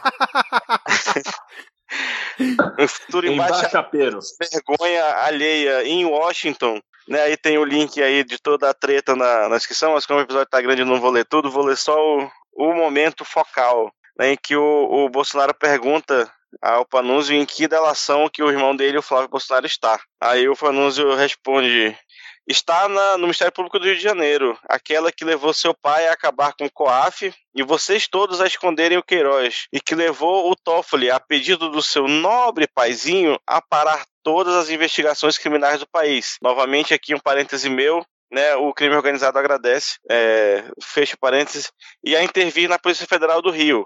Quer mais ou tá bom, boiadeiro? Boiadeiro foi excelente, né, cara? Eu queria o comentário do Rodrigo a respeito desse momento, ele que gosta tanto aqui do Panunzio. É, não, cara, eu, eu- só fiquei pensando nos boiadeiros agora aqui. pô. Eu já começo, eu já, sério, eu já começo a ficar a me sentir ofendido pelos boiadeiros e a me sentir ofendido pelo, pelo gado também, cara. Eu fico imaginando ali as vaquinhas, os boizinhos, que todo mundo sabe que são cachorros grandes. Eles ficam ali sendo comparado com esse tipo de gente, cara. É, é- é desagradável. Bom, então fechamos aqui. Dani, você quer comentar alguma coisa? Você que curte o momento Panunzio. Olha, o Panunzio é um lorde. É, eu sempre acompanho ele porque ele é capaz de chegar desse tipo de momento em que ele é extremamente educado e articulado ao ponto dele simplesmente dar uma voadora no peito do Carluxo que às vezes dá dó dele. Eu acho, eu acho que ainda tinha que manter o momento Panunzio ocasional para não desgastar tanto a marca. Eu concordo com o relator. Porque é um momento muito bom. Mas a cada semana ele vem superando, né? Então. Ele, fica ele, tá, ele tá se esforçando. Parece que avisaram pra ele que estavam querendo acabar porque ele veio no, no, numa Uma escalada. crescente, né? Bom, então agora chega de momentos aqui para Nunes e Carluxo e vamos finalmente para a parte que todo mundo acha chato. Bom, chegando aqui no último bloco desse episódio gigante, que no meio da gravação eu já sei que vai ser gigante, mas vamos lá, os ouvintes se estão gostando, porque eles falam que uma hora e meia geralmente é pouco. É, alguém quer fazer a introdução sobre a participação do Brasil na Assembleia Geral da ONU. Eu sei que é um tema que geralmente o Rodrigo curte acompanhar, porque tá sempre o sinistro Salles ali envolvido. Vocês já querem começar falando sobre o discurso do Borsalino lá na ONU, discurso de quase meia hora. Por onde vocês sugerem a gente começar aqui esse último bloco? Vergonha, desgraça, humilhação para. Não, mas foi esse o tema, cara. Acho que a gente já pode começar falando. é, tem que sempre perguntar, né, pro Vitor se já tá valendo ou se você Tá valendo, tá valendo. né? pô? é, não, eu começar co- comentando o, o discurso constrangedor aí e do, do Bolsonaro, né, abrindo Ah, os debates da Assembleia Geral. A gente está gravando nesse dia, inclusive, né? Acho que todo, todo mundo aqui. Não sei se vocês, assistiram, eu estava acompanhando ao vivo sem, sem ver as imagens, né? Porque eu não consigo simultaneamente ouvir o Bolsonaro e olhar para o rosto dele e, e conter o vômito. Não, não dá, assim. O Rafael, lá do, do Expresso Café, ele até te comentou lá no, no Twitter, né? Falando, pô, você devia ter colocado, tirado o som, colocado legenda. Eu pensei, mas eu vou ter que ficar olhando para ele. No próximo, eu vou, vou colocar no mudo, colocar a legenda e subir a tela para eu só ver a legenda, cara, porque é realmente desagradável. assim. E, e dava, mas dava para ver também em outros vídeos o desagrado das pessoas ouvindo. A Merkel, cara, Bolsonaro viu a cara falar, da cara. Merkel? Constrangedor. É, vocês querem que faça um resuminho assim do que, do que ele disse? Sim, por favor. cara. Eu acho que é necessário, porque teve muita gente que não deve ter tido estômago para realmente ver isso. tudo. É, Exatamente. então, um resuminho, é, médicos cubanos, guerrilheiros, PT socialista, países ou ideologia destruíram a economia, povos indígenas errados representados, tchau Raoni, Venezuela nunca mais, e, Novo Brasil, vamos apresentar novas propostas. Eu acho que isso resume, basicamente. É óbvio. Sé- Sérgio Moro, ele citou o Sérgio É, Moro, cara. Sérgio Sérgio Moro, salvando o país, Brasil salvo, nova era. Cara, foi meia hora, primeiro foi menos de meia hora, para um discurso de abertura, que ali foi constrangedor, assim como lá no Fórum Econômico Mundial, não apresentou nada, um discurso extremamente vago, totalmente ideológico, baseado em teorias da conspiração, assim. Isso, e, não há surpresa, não há surpresa. Aquilo ali é Não. basicamente o que ele pode mostrar, não tem mais nada além daquilo. Algumas pessoas acharam que, nossa, eu achava que ele seria um pouco mais é, calmo, um pouco mais contido. Eu tava na expectativa que ele falaria até mais merda do que ele falou, assim. Ah, talvez Vou, vou tacar um míssil, sei lá, na Venezuela, alguma porra Cara, assim, né, cara? o, o, choque ali, às vezes, para alguns, é, ele conseguir encadear tanta mentira em sequência, sabe? Ele É foda. é- é- isso é muito absurdo, cara. E a, a, a comissão da. A comitiva de Cuba rapidamente se retirou da sessão também, quando ele vai me dizer que os médicos cubanos não tinham comprovação e que eles não demonstravam competência. Cuba, que forma do- dos melhores médicos do mundo, sabe? Todo mundo Não, ele quer falou os que eles estavam aqui pra tomar o país, né, cara? E ajudar a implantar o socialismo. Caraca, é um negócio absurdo, cara. Não, ele falou que os médicos não podiam trazer família e qualquer pessoa sabe que isso era mentira. Era só ver o desembarque que você via a família inteira às vezes desembarcando. Exato, cara. Não, é, Co- co- Continua aí, Rodrigo, seu resuminho. Não sei se você ainda vai falar mais alguma coisa. É, não, a parte do, do resumo que eu acho que vale muito indicar, assim, que eu quero que vocês comentem também, é que tem uma. É, algo que ele levou, planejou levar isso para a ONU, levou uma, uma falsa representante dos povos do Xingu, que não representa nenhum daqueles povos, eles já, já indicaram publicamente que ela não é uma representação deles, então é uma indígena bolsonarista que publica de coisas como de- defesa da ditadura militar, publicações anti-socialismo, também com essa crença de que a América Latina seria dominada pelo socialismo em algum momento. Ele levou essa representante falsa dos povos indígenas para tentar ap- aparentar no exterior um verniz de que ele está na defesa dos povos indígenas também, leu uma carta que não se sabe de onde veio, por supostos, escrita por supostos representantes indígenas, também dando aval, dando apoio ao governo dele, repetiu as ideias de que você tem ambientalistas radicais e que indígenas também, povos indígenas, é, por trás das queimadas, o que novamente é uma mentira que ele, vai, que ele conta publicamente e muita gente pode acreditar naquilo. Acho que é bom ressaltar essa, esse verniz que ele tentou trazer para as políticas in- indigenistas, que ele recobre, na verdade, uma tentativa de, de apagamento dessas comunidades, com uma desculpa de que os indígenas eles devem ser integrados ao restante do Brasil, com- e ao dizer isso, ele afirma que os indígenas não são civilizados. É isso que ele afirma. Ele afirma que os povos indígenas do Brasil não são civilizados e que eles O deveriam ser humano passar. índio, né? É, o ser humano índio ele afirma que ele não é civilizado e quer trazer eles para a civilização, que significaria basicamente eles abandonarem a cultura deles, serem ainda mais cristianizados, ainda mais inseridos nesse mercado de exploração capitalista, retirar o direito de, e a autonomia deles sobre as próprias terras. É isso que, que essa fala dele encobre.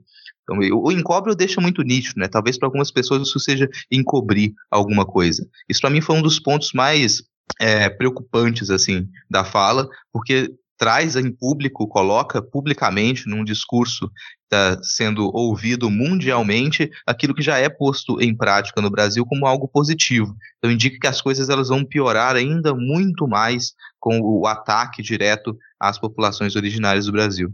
Cara, eu queria só, antes do Diego e do Denis serem comentar alguma coisa, eu queria falar só dois pontos aqui, que o Aos Fatos fez a checagem, né, das falas do Bolsonaro, e de 11 pontos que ele falou, dois apenas eram verdades, cara. Os outros eram falsos ou é, insustentáveis ou imprecisos. Então, assim, de, de todos os principais pontos que ele falou, só dois eram verdadeiros. E um ponto que eu achei logo no início do discurso dele é, que eu achei é, meio bizarro, porque assim, óbvio, eu não, não sou uma pessoa que acompanha todos os discursos da ONU todo ano e tal, não sei o quê, mas pô, o cara tá lá na ONU, né? Aí ele começa falando daquela questão de Cuba, que os cubanos vieram para cá, era quase trabalho escravo, blá blá blá. Aí ele manda assim: um verdadeiro trabalho escravo, acreditem, respaldado por entidades de direitos humanos do Brasil e da ONU. O cara tá na ONU e vincula a ONU a uma fake news, uma teoria da conspiração que ele cria na cabeça dele, dizendo que estava respaldado por eles para poder botar cubanos que não tinham condições aqui de tanto de atender as pessoas e ainda fazer um trabalho escravo para alimentar o regime cubano. É inacreditável, cara. É só é, dizer que teve, é, eles passaram a analisar mais pontos, né? Tem aí na que eles vão atualizando, agora tem cinco pontos verdadeiros. E alguns ah, são olha tipo aí, não tinha visto. 90%, 90 dos médicos cubanos foram embora. são coisas assim. É, não, são, ah, são algum, coisas que alguma parte do, do, pessoal que saiu da Venezuela veio pro Brasil. É tipo, porcentagem do território que a Alemanha e França usam para agricultura. né, ele acertou coisas assim difíceis, né, coisas que não são baseadas em fatos, nem na realidade. Então, em meia hora de discurso, cinco verdades. Eu só queria comentar outra coisa antes, que eu, não, eu nunca tinha ouvido falar dessa é, mulher indígena que ele cita, e eu já tinha visto alguns vídeos no YouTube dela. Ela tem um canal no YouTube, eu já tinha visto alguns vídeos, tipo, vídeos sobre, sei lá, curiosidades em geral da vida indígena, whatever. E aí, agora que eu fui parar pra ver, tem um monte de vídeo dela com o Bolsonaro. E eu fiquei, gente, É, cara, ela passou a ser mais um dos mascotes dele, né? Já tem o Hélio Negão e agora tem ela. E ele vai, ele vai se cercando disso, né? É para justificar que ele gosta dos índios, que ele não é racista, enfim. Ele vai, vai arrumando mais um aí que topa esse, esse discurso dele, né? Mas fala aí, Denis, quer comentar alguma não. coisa? Não, é assim, né? Eu me dei ao trabalho de fazer o bingo do Intercept. né? Eu cheguei a fazer linha. Duas vezes, mas não. Pra você ter uma noção, daquilo tudo que tava no bingo do Intercept, faltou só ele dizer: o tal K, eu tenho que ver isso aí, no tocante a. Ele falar dos 50% do PIB e eu queria ver ele ter colhão para falar sobre a invasão chinesa na ONU. né? E, e, a, essa invasão chinesa foi onde o Intercept roubou no bingo para ninguém gritar. É. Mas ele não ia ter coragem, porque ele é um homem covarde, antes de tudo. Eu gostei muito de uma coisa que eu li hoje no Jamichad, que ele falou assim: foi a última oportunidade que o Brasil teve de ser respeitado. Eu vi esse texto muito bom, cara. Vou deixar Meu, na descrição aqui também. É, é, é isso. Você vê no rosto das pessoas. Eu acho que assim, quando você trata de um discurso na ONU, é, tão importante quanto o que você fala é a reação das pessoas a isso e você vê as pessoas entre surpresas com o que ele estava falando. Aí depois de um certo momento, passou uns 5, 10 minutos ali, você vê que as pessoas já não estão nem prestando atenção, porque realmente não importa o que ele está dizendo mais. E aí, quando ele acaba, você vê aqueles aplausos muxoxos protocolares, assim, sabe? De fim de Sim. seminário, de quinta série. Sabe que foi uma porcaria, mas olha, o protocolo manda que a gente aplauda, então eles vão lá e aplaudam daquele jeito, mas não teve um entusiasmo, não teve nada. Porque de verdade, eu vou ser sincero, eu olho o Bolsonaro, eu vejo uma pessoa no sentido literal do termo, desgraçada. Ela não tem graça. Ela não tem graça, ela não tem vida. É um cara medíocre. É um cara que, sabe, ele não consegue nem arrebatar o nosso ódio por ele mesmo. O que a gente sente quando ele fala aquele monte de besteiras, que a gente vive falando que ele é o tio do churrasco, aquelas coisas, por tantos anos a gente olhou o que ele falava e pensava, tá, talvez tenha sido até o nosso erro de não ter ligado tanto para o que ele falava, a gente não ter se importado em nada com o que ele dizia. E Normalizado, agora, né? É, a gente normalizou e falou, tá, é um senhor que fala um monte de besteiras. E aí ele chega e faz a mesma coisa na ONU. E como o Rodrigo falou, não é surpreendente. Ele foi o que ele é a vida inteira. Ele não falou uma coisinha diferente do que ele disse antes. O que quem ficou surpreso é quem não conhecia ele. É, eu fico impressionado com alguns jornalistas que eu vi na timeline falando que, ah, esperávamos que ele fosse mais moderado e tal. Vai se ferrar, né, mano? Eu não Pô, esperava. Eu não esperava. que ele se- fosse demorado? Ele não é moderado nunca em qualquer discurso que ele faça, cara. A partir do primeiro que ele já não foi, na primeira viagem internacional dele, ele nem ia ser lá na ONU só porque tava lá na Assembleia Geral. Possível, pô. E não, e ele tem um, um hábito que é o seguinte: quando ele se vê pressionado, acuado, que ele vê que ele não tem resposta, ele parte pro ataque gratuito. Que é o que Sim. ele fez, é o que ele fez. Só que ao invés dele atacar a Dilma, ao invés dele atacar a Marina Silva, ao invés dele atacar ah, o Haddad, o que ele fez? Ele atacou, atacou a Merkel, o Macron, a Venezuela e Cuba. Ele falou isso. Tem uma parte lá do discurso dele que eu queria até ouvir de novo. Ele, assim, meio que deixa entender: olha, mas os índios também fazem queimadas na Amazônia. É, cara. Isso Não, aí, ele, ele deixou Rodrigo entender, não, ele isso. falou diretamente, ele falou Não, diretamente ele fala que os isso, índios olha, são ele responsáveis por queimadas com as ONGs. Os índios e as ONGs são responsáveis por queimadas na Amazônia. É, ele, fala, assim, ó. Ele fala assim, ó, nesta época do ano, o clima seco e os ventos favorecem queimadas espontâneas e criminosas. Vale ressaltar que existem também queimadas praticadas por índios e populações locais como parte de sua respectiva cultura e forma de sobrevivência. Ah, nessa hora a cultura do índio para ele é relevante para justificar a besteira que está acontecendo no governo dele, né? É interessante isso. Para se desresponsabilizar. Aí o que ele faz? Ele ataca líderes mundiais, ele ataca lideranças indígenas, falando que as lideranças indígenas que estão falando que aquela senhorita que acompanha ele não representa o povo indígena, aí ele ataca essas representações. Porque o que vale de representação indígena é aquela que ele inventou lá no- na escrivaninha dele, que deve ter sido o Mourão, né? Que já que ele tem ascendência indígena, ele deve ter pensado: se o Mourão escreveu alguma coisa, então é liderança indígena falando. Só isso. É, explica. ou a própria Damares também, né? E aí ele vai lá e fala aquele monte de besteiras que parece uma criança. De verdade, parece criança de primeira série do primário. Eu acho que eu tô sendo muito injusto com as crianças. Que foi pego na mentira e não sabe fazer outra coisa que não seja atacar. Mas é assim, é um ataque que nem chega a machucar. É, Cara, não, isso, a- isso é, isso é chato, é entediante, cara, porque é uma É. repetição de coisas que ele já disse. Eu quero ler uma frase aqui pra vocês, quero que vocês me, me ajudem com ela. É, é- é- a frase é a seguinte, está dentro do discurso. A ideologia invadiu a própria alma humana para dela expulsar Deus e a dignidade com que ele nos revestiu. Cara, eu escutei isso, eu, eu achei inacreditável ele ter falado essa, essa Não, frase aí, cara. Quem sabe de onde o Carluxo tirou, né? a- Aí é todo o seu sua Mas- inspiração. Ou Mas foi o próprio nota- Carluxo quem escreveu esse discurso, cara, porque isso Não, aqui, tem a isso aqui é um notícia, né, das Você pessoas. tá querendo insinuar que o Carluxo escreve coisas que o pai dele fala ou escreve coisas pelo pai dele? De onde você tá tirando essa acusação descabida? Não, o, o Carluxo digita e, e esse sistema eletrônico que move o Bolsonaro, pois ele é um autômato, reproduz aquilo com, com um alto-falante. É isso que acontece. Da Cara, tá maneira aqui, ó, mais foram- apática possível. Foram oito mãos que escreveram o discurso do Bolsonaro segundo a época. Foi Augusto Heleno, Ernesto Araújo, Eduardo Bolsonaro e Felipe Martins. Que Foram patota, responsáveis hein? pelo texto, cara. Maravilhoso, maravilhoso. Não, ah, E aí o, o- falaram que o Bolsonaro deu apenas o toque final pra falar com o coração. Caralho, cara. é- é- não, Ai. Gente, aí que mora a coisa. Esse cara, e eu não tô falando de sacanagem, ele não tem, no sentido metafórico, coração. Ele não tem paixão por nada. Dá pra ver pela maneira que ele lê.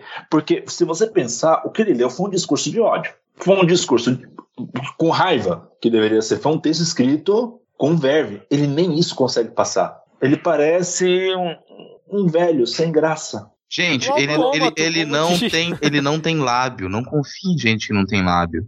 Ele não verdade. dá. Ele não consegue tomar água. Vocês viram aquela. Tem aquele vídeo.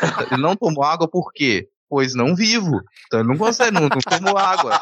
Cara, mas eu, eu concordo com o Denis, cara. Isso é impressionante. Isso aí, isso aí era um discurso que, sei lá, você colocar algum líder que consegue ser mais enfático, um, um Erdogan, por exemplo, Oh, o discurso é, Erdogan lá, é, seria um típico discurso, aquele ali é o discurso estilo Erdogan, assim, que ele não conseguiu reproduzir. Não sei se é porque ele lia também, né, e na, na hora de ler a carta, lê muito mal, o pessoal ficou chocado com ele tentando ler a carta, e, e- e, sabe, a leitura fica travada, Cara, é, é- É. é uma tristeza até nesse sentido. Então eu não sei se tem qualquer, se vai ter qualquer grande efeito esse discurso dele também.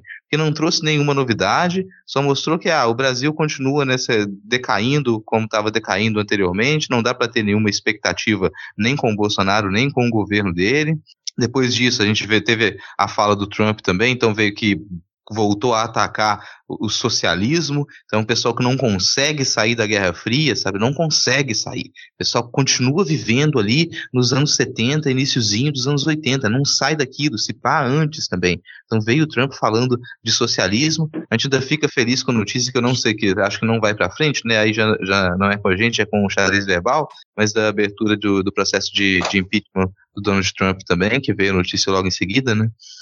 A gente, é, a gente não sabe o que acontece, mas a gente sempre torce para que, sei lá, comece a cair uma dessas, dessas figuras conspiracionistas, sabe, esses terraplanistas é, é, anticientíficos, começa a cair um para de repente cair os outros. O mais triste disso é que eu estava acompanhando os discursos naquela ordem até onde eu, eu pude acompanhar, e desses todos, o mais, por mais assustador que alguns pontos sejam, o mais divertido foi o do Erdogan.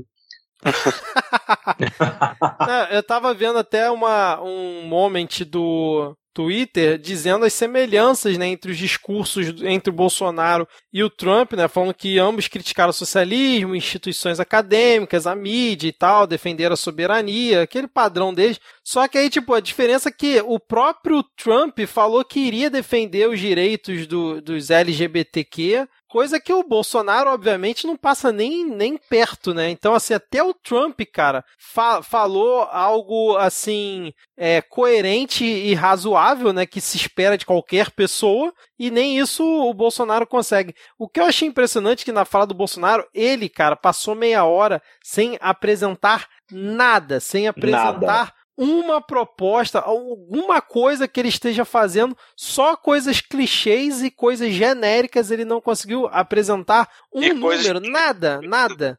Ele não fez. Tipo, a redução da morte de policiais é uma tendência que começou em 2018. E aí ele falou Isso, como é. se ele que tivesse feito. Inclusive, É. é, 99% das coisas não horríveis que, que ele comemora que são feitas no governo dele é coisa que já tinha começado e tá concluindo agora, né? Não, aqui na verdade é só uma questão de ten- seguir a tendência que já estava estabelecida ano passado. Exemplo, ah, porque a polícia está matando mais bandidos e tendo menos homicídios. Mas peraí, a, a polícia estadual.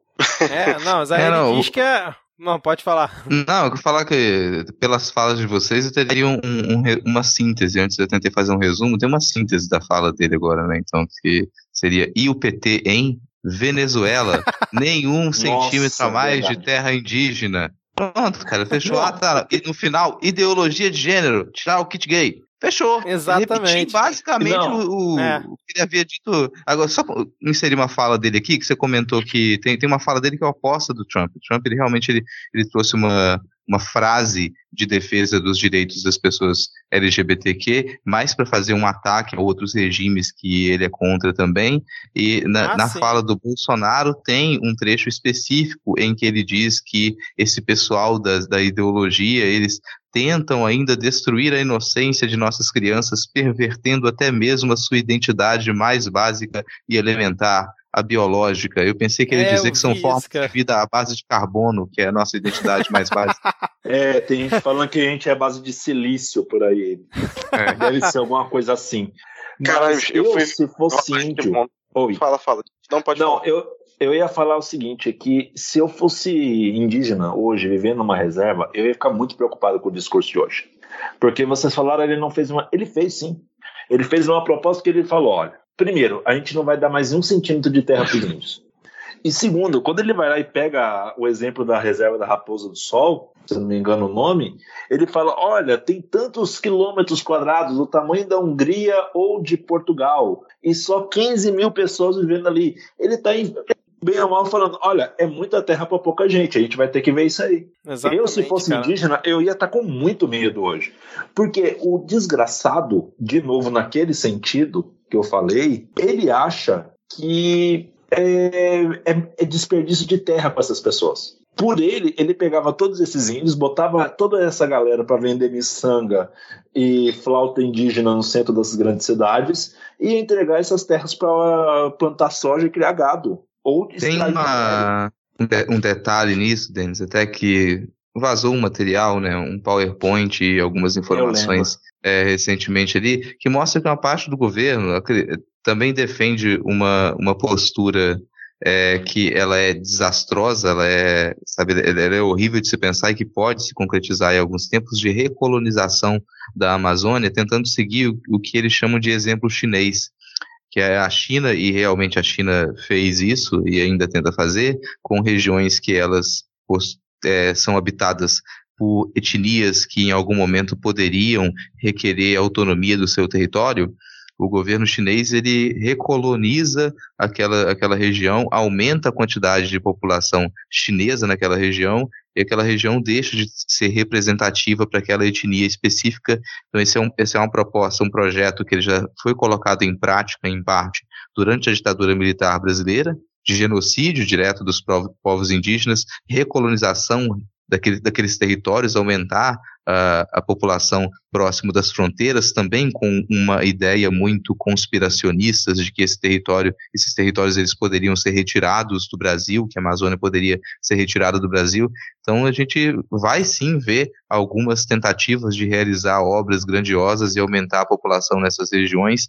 E não vai ser novidade também, isso já aconteceu em outros governos, inclusive durante o governo Dilma também, a gente tem o resultado em Altamira agora, dessa tentativa de fazer grandes obras sem uma grande justificativa, e só que agora com um objetivo mais direto, que é impedir que a Amazônia seja invadida por aquela, pelo, aqueles 2 bilhões de franceses, né? Porque a França deve ter uns 2 bilhões de Macrons tentando entrar pela Guiana para dominar o território da Amazônia. Não, tem assim- os chineses também, né? Então, o- a China era o, ex- é- era o exemplo que eles usaram, porque a China fez isso com os seus territórios, eles querem fazer igual à China. Mas naquela, naquela notícia que você acha que foi na agência pública, né? Eles citam também os chineses, que parece que os chineses lá na, na fronteira com o Brasil tem uma porrada de chinês agora e que isso seria todo um complô para poder invadir a Amazônia por lá. Tem essa teoria lá também naquele, naquele, naquela apresentação lá, cara.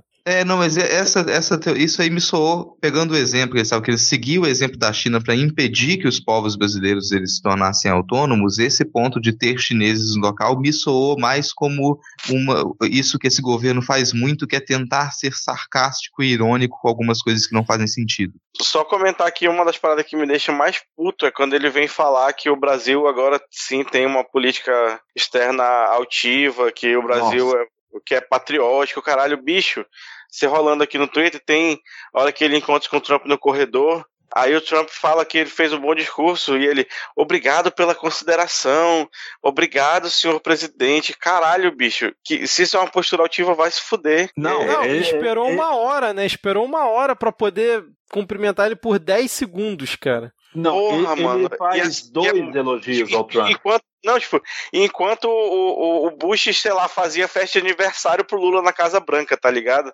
O, o, Zé Buceta fica na fila enquanto os Estados Unidos tá comendo o nosso cu, negociando com a China para vender tudo que a gente vende pra China, para vender para eles, e a gente vai ficar fudido aqui, inclusive a base de apoio dele, de caminhoneiro e de, de, de agronegócio, vai, vai se fuder também. E ainda vem me falar que um cara desse é patriota, tá tomar no cu, cara. É muito, é muito, muita canalice. Não, gente, é assim. na- de novo, minha opinião. Além da falta de graça, ele não tem convicção em nada. Ele fala que ele é militar. Se ele fosse realmente militar, ele não ia ter feito as besteiras que ele fez enquanto servia o exército. E ele não teria sido. Ele, se você pensar bem, ele é mais, há mais tempo deputado do que foi militar. Ele não é família, visto o histórico familiar dele. De três casamentos e por aí vai. Ele não é moralista, de verdade, ele não é anticorrupção. Por que ele seria patriota? É, não é nem por um cacete. Sabe, ele não tem convicção nenhuma. Ele é um homem sem graça, ele é um homem sem convicção. Então, nada disso de novo me surpreende. E aí o que ele faz? Ele duas vezes, por duas vezes no discurso, ele faz um elogio diretamente ao Trump e depois ele fala não, porque nós os Estados Unidos estamos são as duas menções positivas a qualquer outro país que ele faz um discurso é. de meia hora. Cara, ele, ele atacou a França indiretamente, né? Falar da Amazônia. Tipo, ele não falou uma coisa que o governo dele tá fazendo para tentar é, impedir o desmatamento da Amazônia. Ele só falou, falou, falou, não disse nada e atacou a Alemanha, atacou a França. Inacreditável. Mas a parte do, do interesse, eu queria falar aqui porque eu achei muito bom, que ele falou assim: não estamos aqui para pagar nacionalidades e soberanias em nome de interesse global abstrato. Essa não é a organização do interesse global, é a organização das Nações Unidas. Assim deve permanecer. Cara, não faz o menor sentido essa fala dele, cara. Só mesmo baseado na, nas teorias das, da conspiração maluca dele, porque, tipo, essa não é uma organização de interesse global, é a organização das Nações Unidas. Olha, temos um Sherlock Holmes aqui, né, cara? Não. É, porque isso, é isso aí é uma, isso é uma fala, isso é uma fala contra o, o globalismo. Ele tá, é, quando ele fala esse global, ele está entrando nessa teoria maluca Sim. aí também de, de dos, Sim, dos, globalistas, Lavão, que está na, né, tá na, base de quase, todo, quase tudo isso que ele falou, né?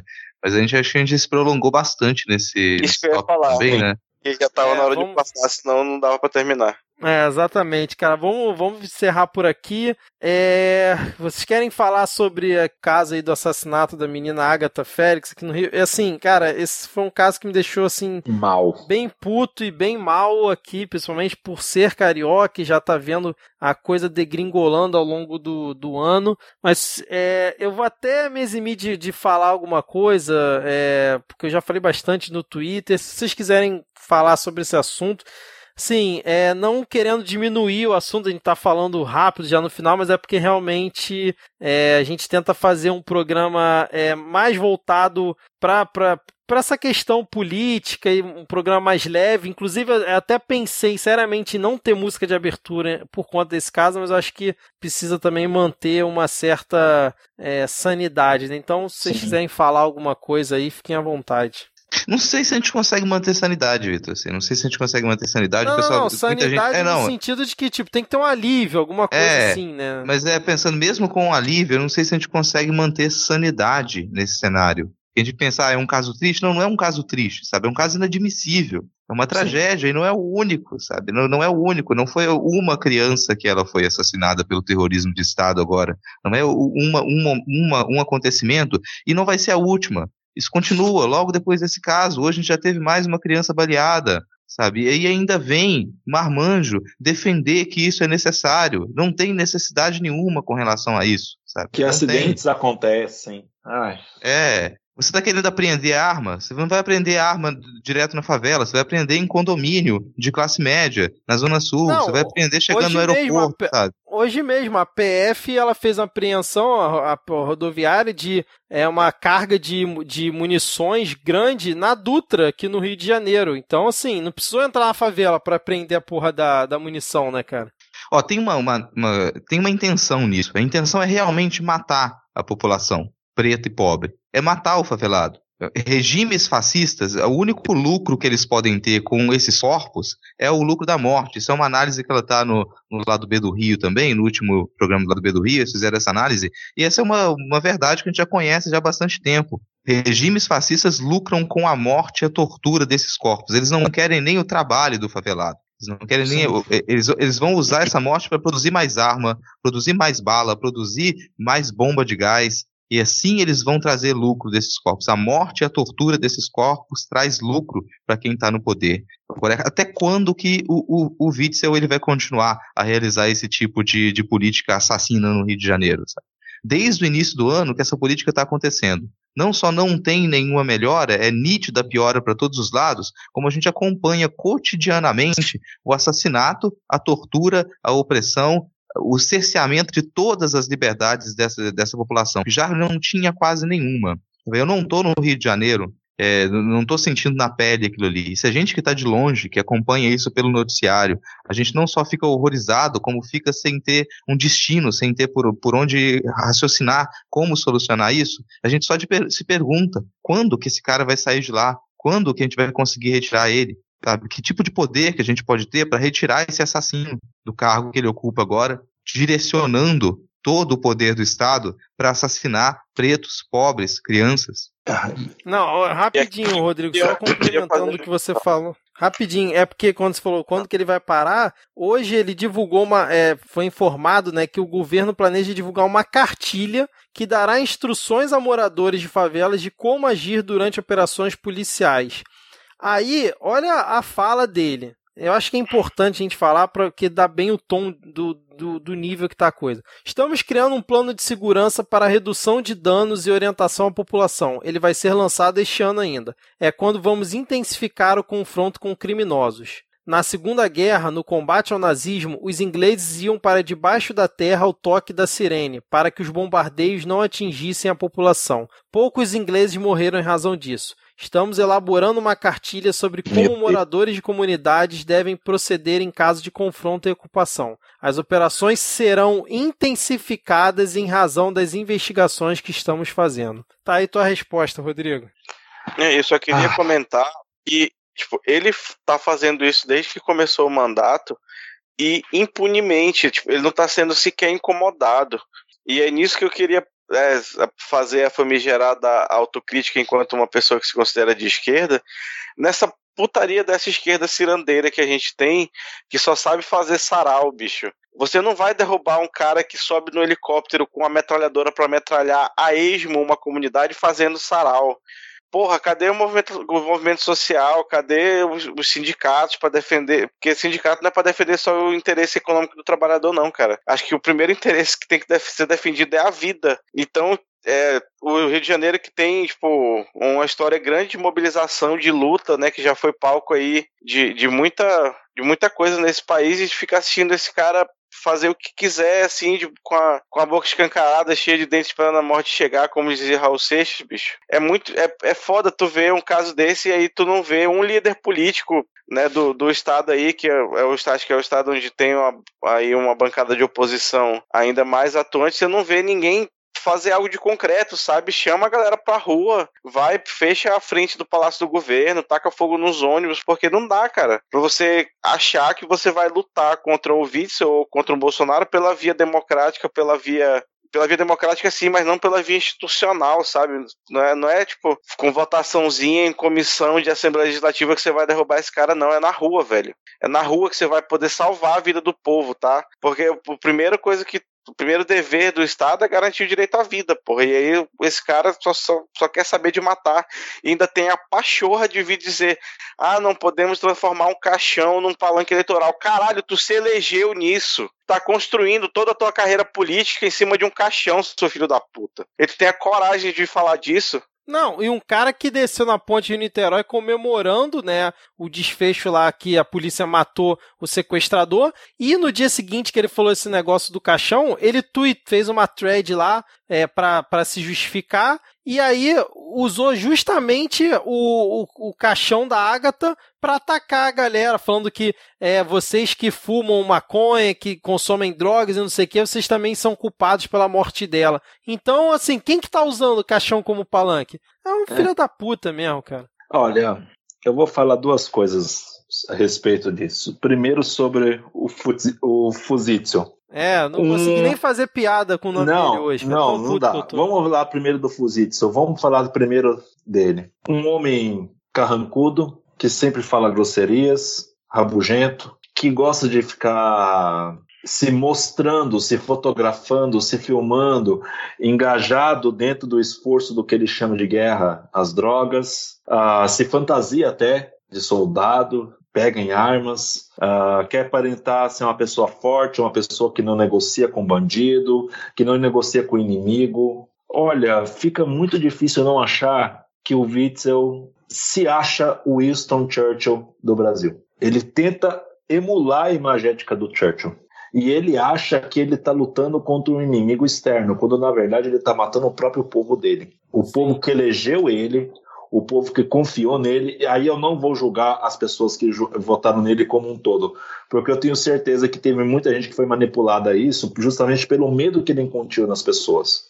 Porque ele se vendeu como o cara forte que ia resolver tudo. Ah, eu julgo sim. Inclusive, eu tuitei essa porra. Eu fico muito puto com essa galera, tá? Porque ele falou que ia fazer dessa forma, entendeu? Falou, falou. E assim, eu fico puto ainda mais, sabe por quê, Denis? Porque todas as pessoas do meu entorno que eu vejo que votaram nesse cara e no Bolsonaro, sem brincadeira, todas, e tem, eu tenho várias no meu convívio, né? Uhum. É nenhuma se arrependeu até agora. Acha que o que o Witzel tá fazendo é certo, Sim. fala que foi uma fatalidade a morte da, da Agatha, Ai, que fala que pode ter sido, na verdade, traficante que matou e não sei o quê, e nenhuma delas se arrependeu. Então eu boto é, a culpa nele e nos mais de 4 milhões que votaram nele. Vão se fuder todos vocês. Cara. Não, e eles votaram e ainda não se arrependeram porque para eles isso ainda é ficção. Isso ainda é, é, As pessoas hoje têm a mania de ler na internet, ler no jornal, ver na televisão e achar que aquilo ali tem o mesmo peso que uma novela, que um draminha, um conto. Eles não acham que seja verdade até a hora que a realidade dá um tapa na cara deles. Então, enquanto a realidade não der um tapa na cara de cada um desses 4 milhões, eles vão achar que é o, o Witzel tem o direito de brincar de Churchill, o que é horrível. Eu acho esse cara o maior psicopata que chegou ao poder no Brasil em 2018. Diferente do Bolsonaro, que não tem convicção nenhuma, esse cara é cheio de convicção. O problema é que a convicção dele é envolvida dentro de uma psicopatia que me assusta. Essa era a primeira coisa que eu tinha de dizer. A segunda coisa que eu tenho de dizer é o quanto me entristece, o quanto me enraivece, o quanto me deixa mal o fato de que, como Brasil, como Estado, como civilização, como sociedade, nós falhamos com a Ágata. Qualquer pessoa que tem uma filha ou um filho de oito anos, qualquer pessoa que é capaz de lembrar da própria infância e de como ela tinha sonhos e de como ela brincava aos oito anos de idade e não se sensibiliza com uma menina que estava voltando para casa uma menina que estudava, que fazia balé, que falava inglês como o pai e o avô dizia, e ela morrer dessa maneira grotesca, dessa maneira violenta, dessa maneira criminosa, e essa menina é arrancada da família dela desta maneira, ela é arrancada da vida, ela é cancelada, como todo mundo agora gosta de falar, é um absurdo. E é mais absurdo ainda, eu acredito, eu não tenho dimensão do que é um pai, uma mãe, um vô, uma avó ficar lendo, ficar ouvindo gente falando que aquilo ali foi um, um erro colateral, de que aquilo ali Nossa. foi uma circunstância. Voltando lá na Tabata, lá de cima, nossa melhor deputada, de tudo que ela falou até hoje, o que mais me incomodou foi quando ela chamou a atenção para essa questão da Ágata e chamou isso de erro. Sim. Erro é quando eu vou lá e coloco menos um ponto para um aluno meu na correção da prova. Isso é um erro. Erro é quando você, sei lá, esquece de gravar os últimos cinco minutos do midcast. Isso é um erro. Erro é quando eu acho que tem a grana suficiente para cair no débito automático e aí eu vejo que não caiu. Isso é um erro. O que aconteceu com a Agatha é um crime, é uma barbaridade, é uma selvageria. E que se, é como o Diego falou, isso tinha que ser um motivo para todo mundo estar tá na rua agora. Agora. Exato, exato. E de novo, eu, um, vou dar uma de Fagner do lado B do Rio. Vou dar uma... Se isso não mexe com as pessoas, eu tenho dificuldade de pensar no que poderia mexer. É, tá, tá morta por dentro, cara. Tá. Agora, cara, Cara, pra, sim, sem querer é, quebrar seu raciocínio, mas já quebrando, eu, uma coisa que eu tô vendo aqui, nessa thread do Witzel, o, o post, o tweet que é mais curtido é justamente esse que ele fala, é, que as pessoas que usam substância entorpecente são responsáveis pela morte dela, né? É. E uma coisa que eu vi também, por exemplo, no discurso do Bolsonaro hoje, que quando o Felipe Martins, que é o assessor dele, tweetou falando do discurso, cara, uma enxurrada de gente elogiando, falando é isso mesmo e tal. Então, essa galera ainda tá junto com esses caras. Tá. O pior é isso. Então, tá.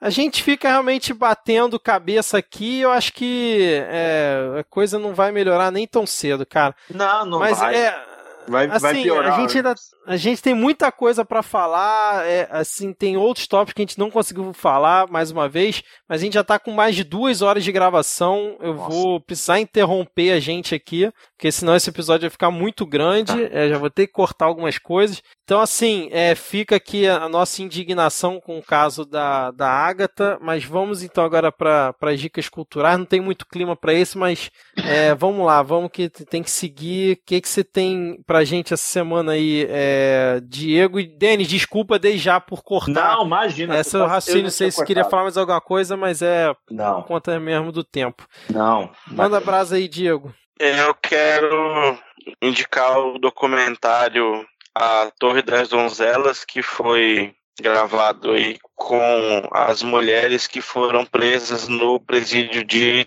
Tiradentes, salvo engano, durante a ditadura militar, né? Aí o convívio delas lá, né, como, como que elas foram presas, porque e, e uma dessas mulheres é a ex-presidente Dilma Rousseff.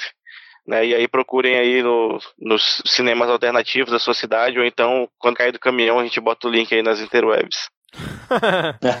é, Denis, você tem alguma indicação pra gente? Eu vou ser sacana. Eu vou dar uma dica ao estilo cardamomo, só que não culinária. Hum. É, eu gostaria que os ouvintes, e não são só 10, eu tenho certeza disso, nós somos muitos. eu gostaria que a pessoa escolhesse um livro e lesse. Da, lê um livro. Um livro. Escolhe um livro. Já que eu sou professor de literatura, eu tenho que falar isso. A gente precisa ler um livro de vez em quando. A gente lê muito Twitter, a gente lê muito Facebook. Eu vou falar o que eu li pessoalmente essa semana. Quem quiser me seguir, me siga. Chama-se O Retrato. É do Érico Veríssimo. Olha a surpresa, né? Quem diria? Eu, eu, li. eu li o livro do Retrato essa semana de novo. Leia um livro, gente, que vai. Eu acho que está fazendo falta para a galera. Ter aquele momento, seja voltando às vezes do busão, já ouviu o midcast, já ouviu o que queria, pega uma horinha por dia, dá uma lida, nem que seja da coleção Vagalume, não faz mal não. E ia ser bacana se a pessoa comentasse o que leu. Maravilha, então. Eu, Fica eu, aqui o... o apelo. Fica o apelo e o desafio para os demais ouvintes aqui, né? Isso. né? Leia um livro. Eu confesso que eu sou péssimo nisso, cara. Eu sou realmente. É, é uma falha de caráter minha essa. Fica aqui o meu. A minha retratação pública. Uhum. É, mais alguma coisa, Denis? Ah, uma outra coisa também. Eu tô acompanhando uma galera que merece toda a, a divulgação possível. O Leitura Obriga História, que é um canal do YouTube também que eles tratam semanalmente de temas de história, também falam bastante de momentos também relevantes, tanto da história geral quanto da brasileira. Eu acho que é bacana conferir o trabalho deles, que é muito legal. Show de bola, então. Depois eu você apoio me manda o link pra eu botar na, na, na, descrição aí do episódio. Mano, mando sim. É, Rodrigo, o que, que você tem aí pra gente essa semana? É, não, primeiro, é, achei ótima a, a, dica cultural do Denis, né, naquele, naquele estilo da, da mensagem que ficava na falta de programação da MTV, né? Desliga a TV e vai ler um livro. Não, boa, desliga as redes sociais e vai, e vai ler um livro, vai fazer diferença. E, tradicionalmente eu indico aqui podcast. Hoje eu vou indicar um podcast pensando no, no caso da Greta Thunberg e que vocês até comentaram mais, né? Sobre o preconceito das pessoas com relação a é, neuro, é, neurodiversos, no caso que ela tem um, algum grau de autismo, eu vou indicar o Introvertendo, que é um podcast feito por, por autistas. É um podcast no qual autistas falam, então, também para, para neurotípicos, então é um podcast que é para neurodiversos e neurotípicos, e que, é, que é muito bem produzido, né? O pessoal arrasa, vai estar linkado aqui no post também. Excelente, cara. Não conhecia esse não. Você, como sempre, trazendo boas indicações da podosfera aqui pra gente, cara. É, bom, eu quero indicar duas coisas aqui rápidas. Uma é uma reportagem do El País, que a gente estava falando né, sobre os jovens, né, no caso lá da Greta. Eles fizeram uma reportagem muito legal, pegando jovens de vários países e mostrando né, a, a luta que eles têm praticado e o que eles pensam e tal, uma, uma leitura interessante. E também uma ferramenta que foi criada por um, um, estudante, acho que foi da Universidade do Rio Grande do Norte, se eu não estou enganado, É, do Rio Grande do Norte, isso mesmo. Que ela ajuda você a monitorar os gastos dos, dos deputados e de uma forma bem simples, cara. Você bota lá o nome do deputado, ele já lista o que, que ele gastou é, com passagem aérea, o que, que ele já pediu de reembolso e compara em relação aos outros deputados. É bem interessante, é bem simples, mas muito, muito eficiente. É, eu não sei, ela não chega a ter um nome específico, mas vai ter o um link aqui é, na descrição. Bom, senhores, vamos fechando por aqui. Esse episódio está enorme, gigante, mas eu queria agradecer demais aqui a presença do Denis, que de estagiário não tem nada, o cara manda super bem, né? Nosso doutor aqui. Nossa. É, Denis, muito obrigado mesmo, cara. Você acrescentou demais aqui no, no episódio. É, desde já fica o convite para você voltar outras vezes. Desculpa qualquer coisa, tá? Não, imagina, eu, eu só tenho a agradecer, gente. Eu volto na hora que vocês me chamarem. Eu sou arroz de festa, eu sempre falo isso. E tem que me, e tem que me cortar mesmo, porque senão eu, como minha mãe fala, eu falo mais que o olho da cobra. Então.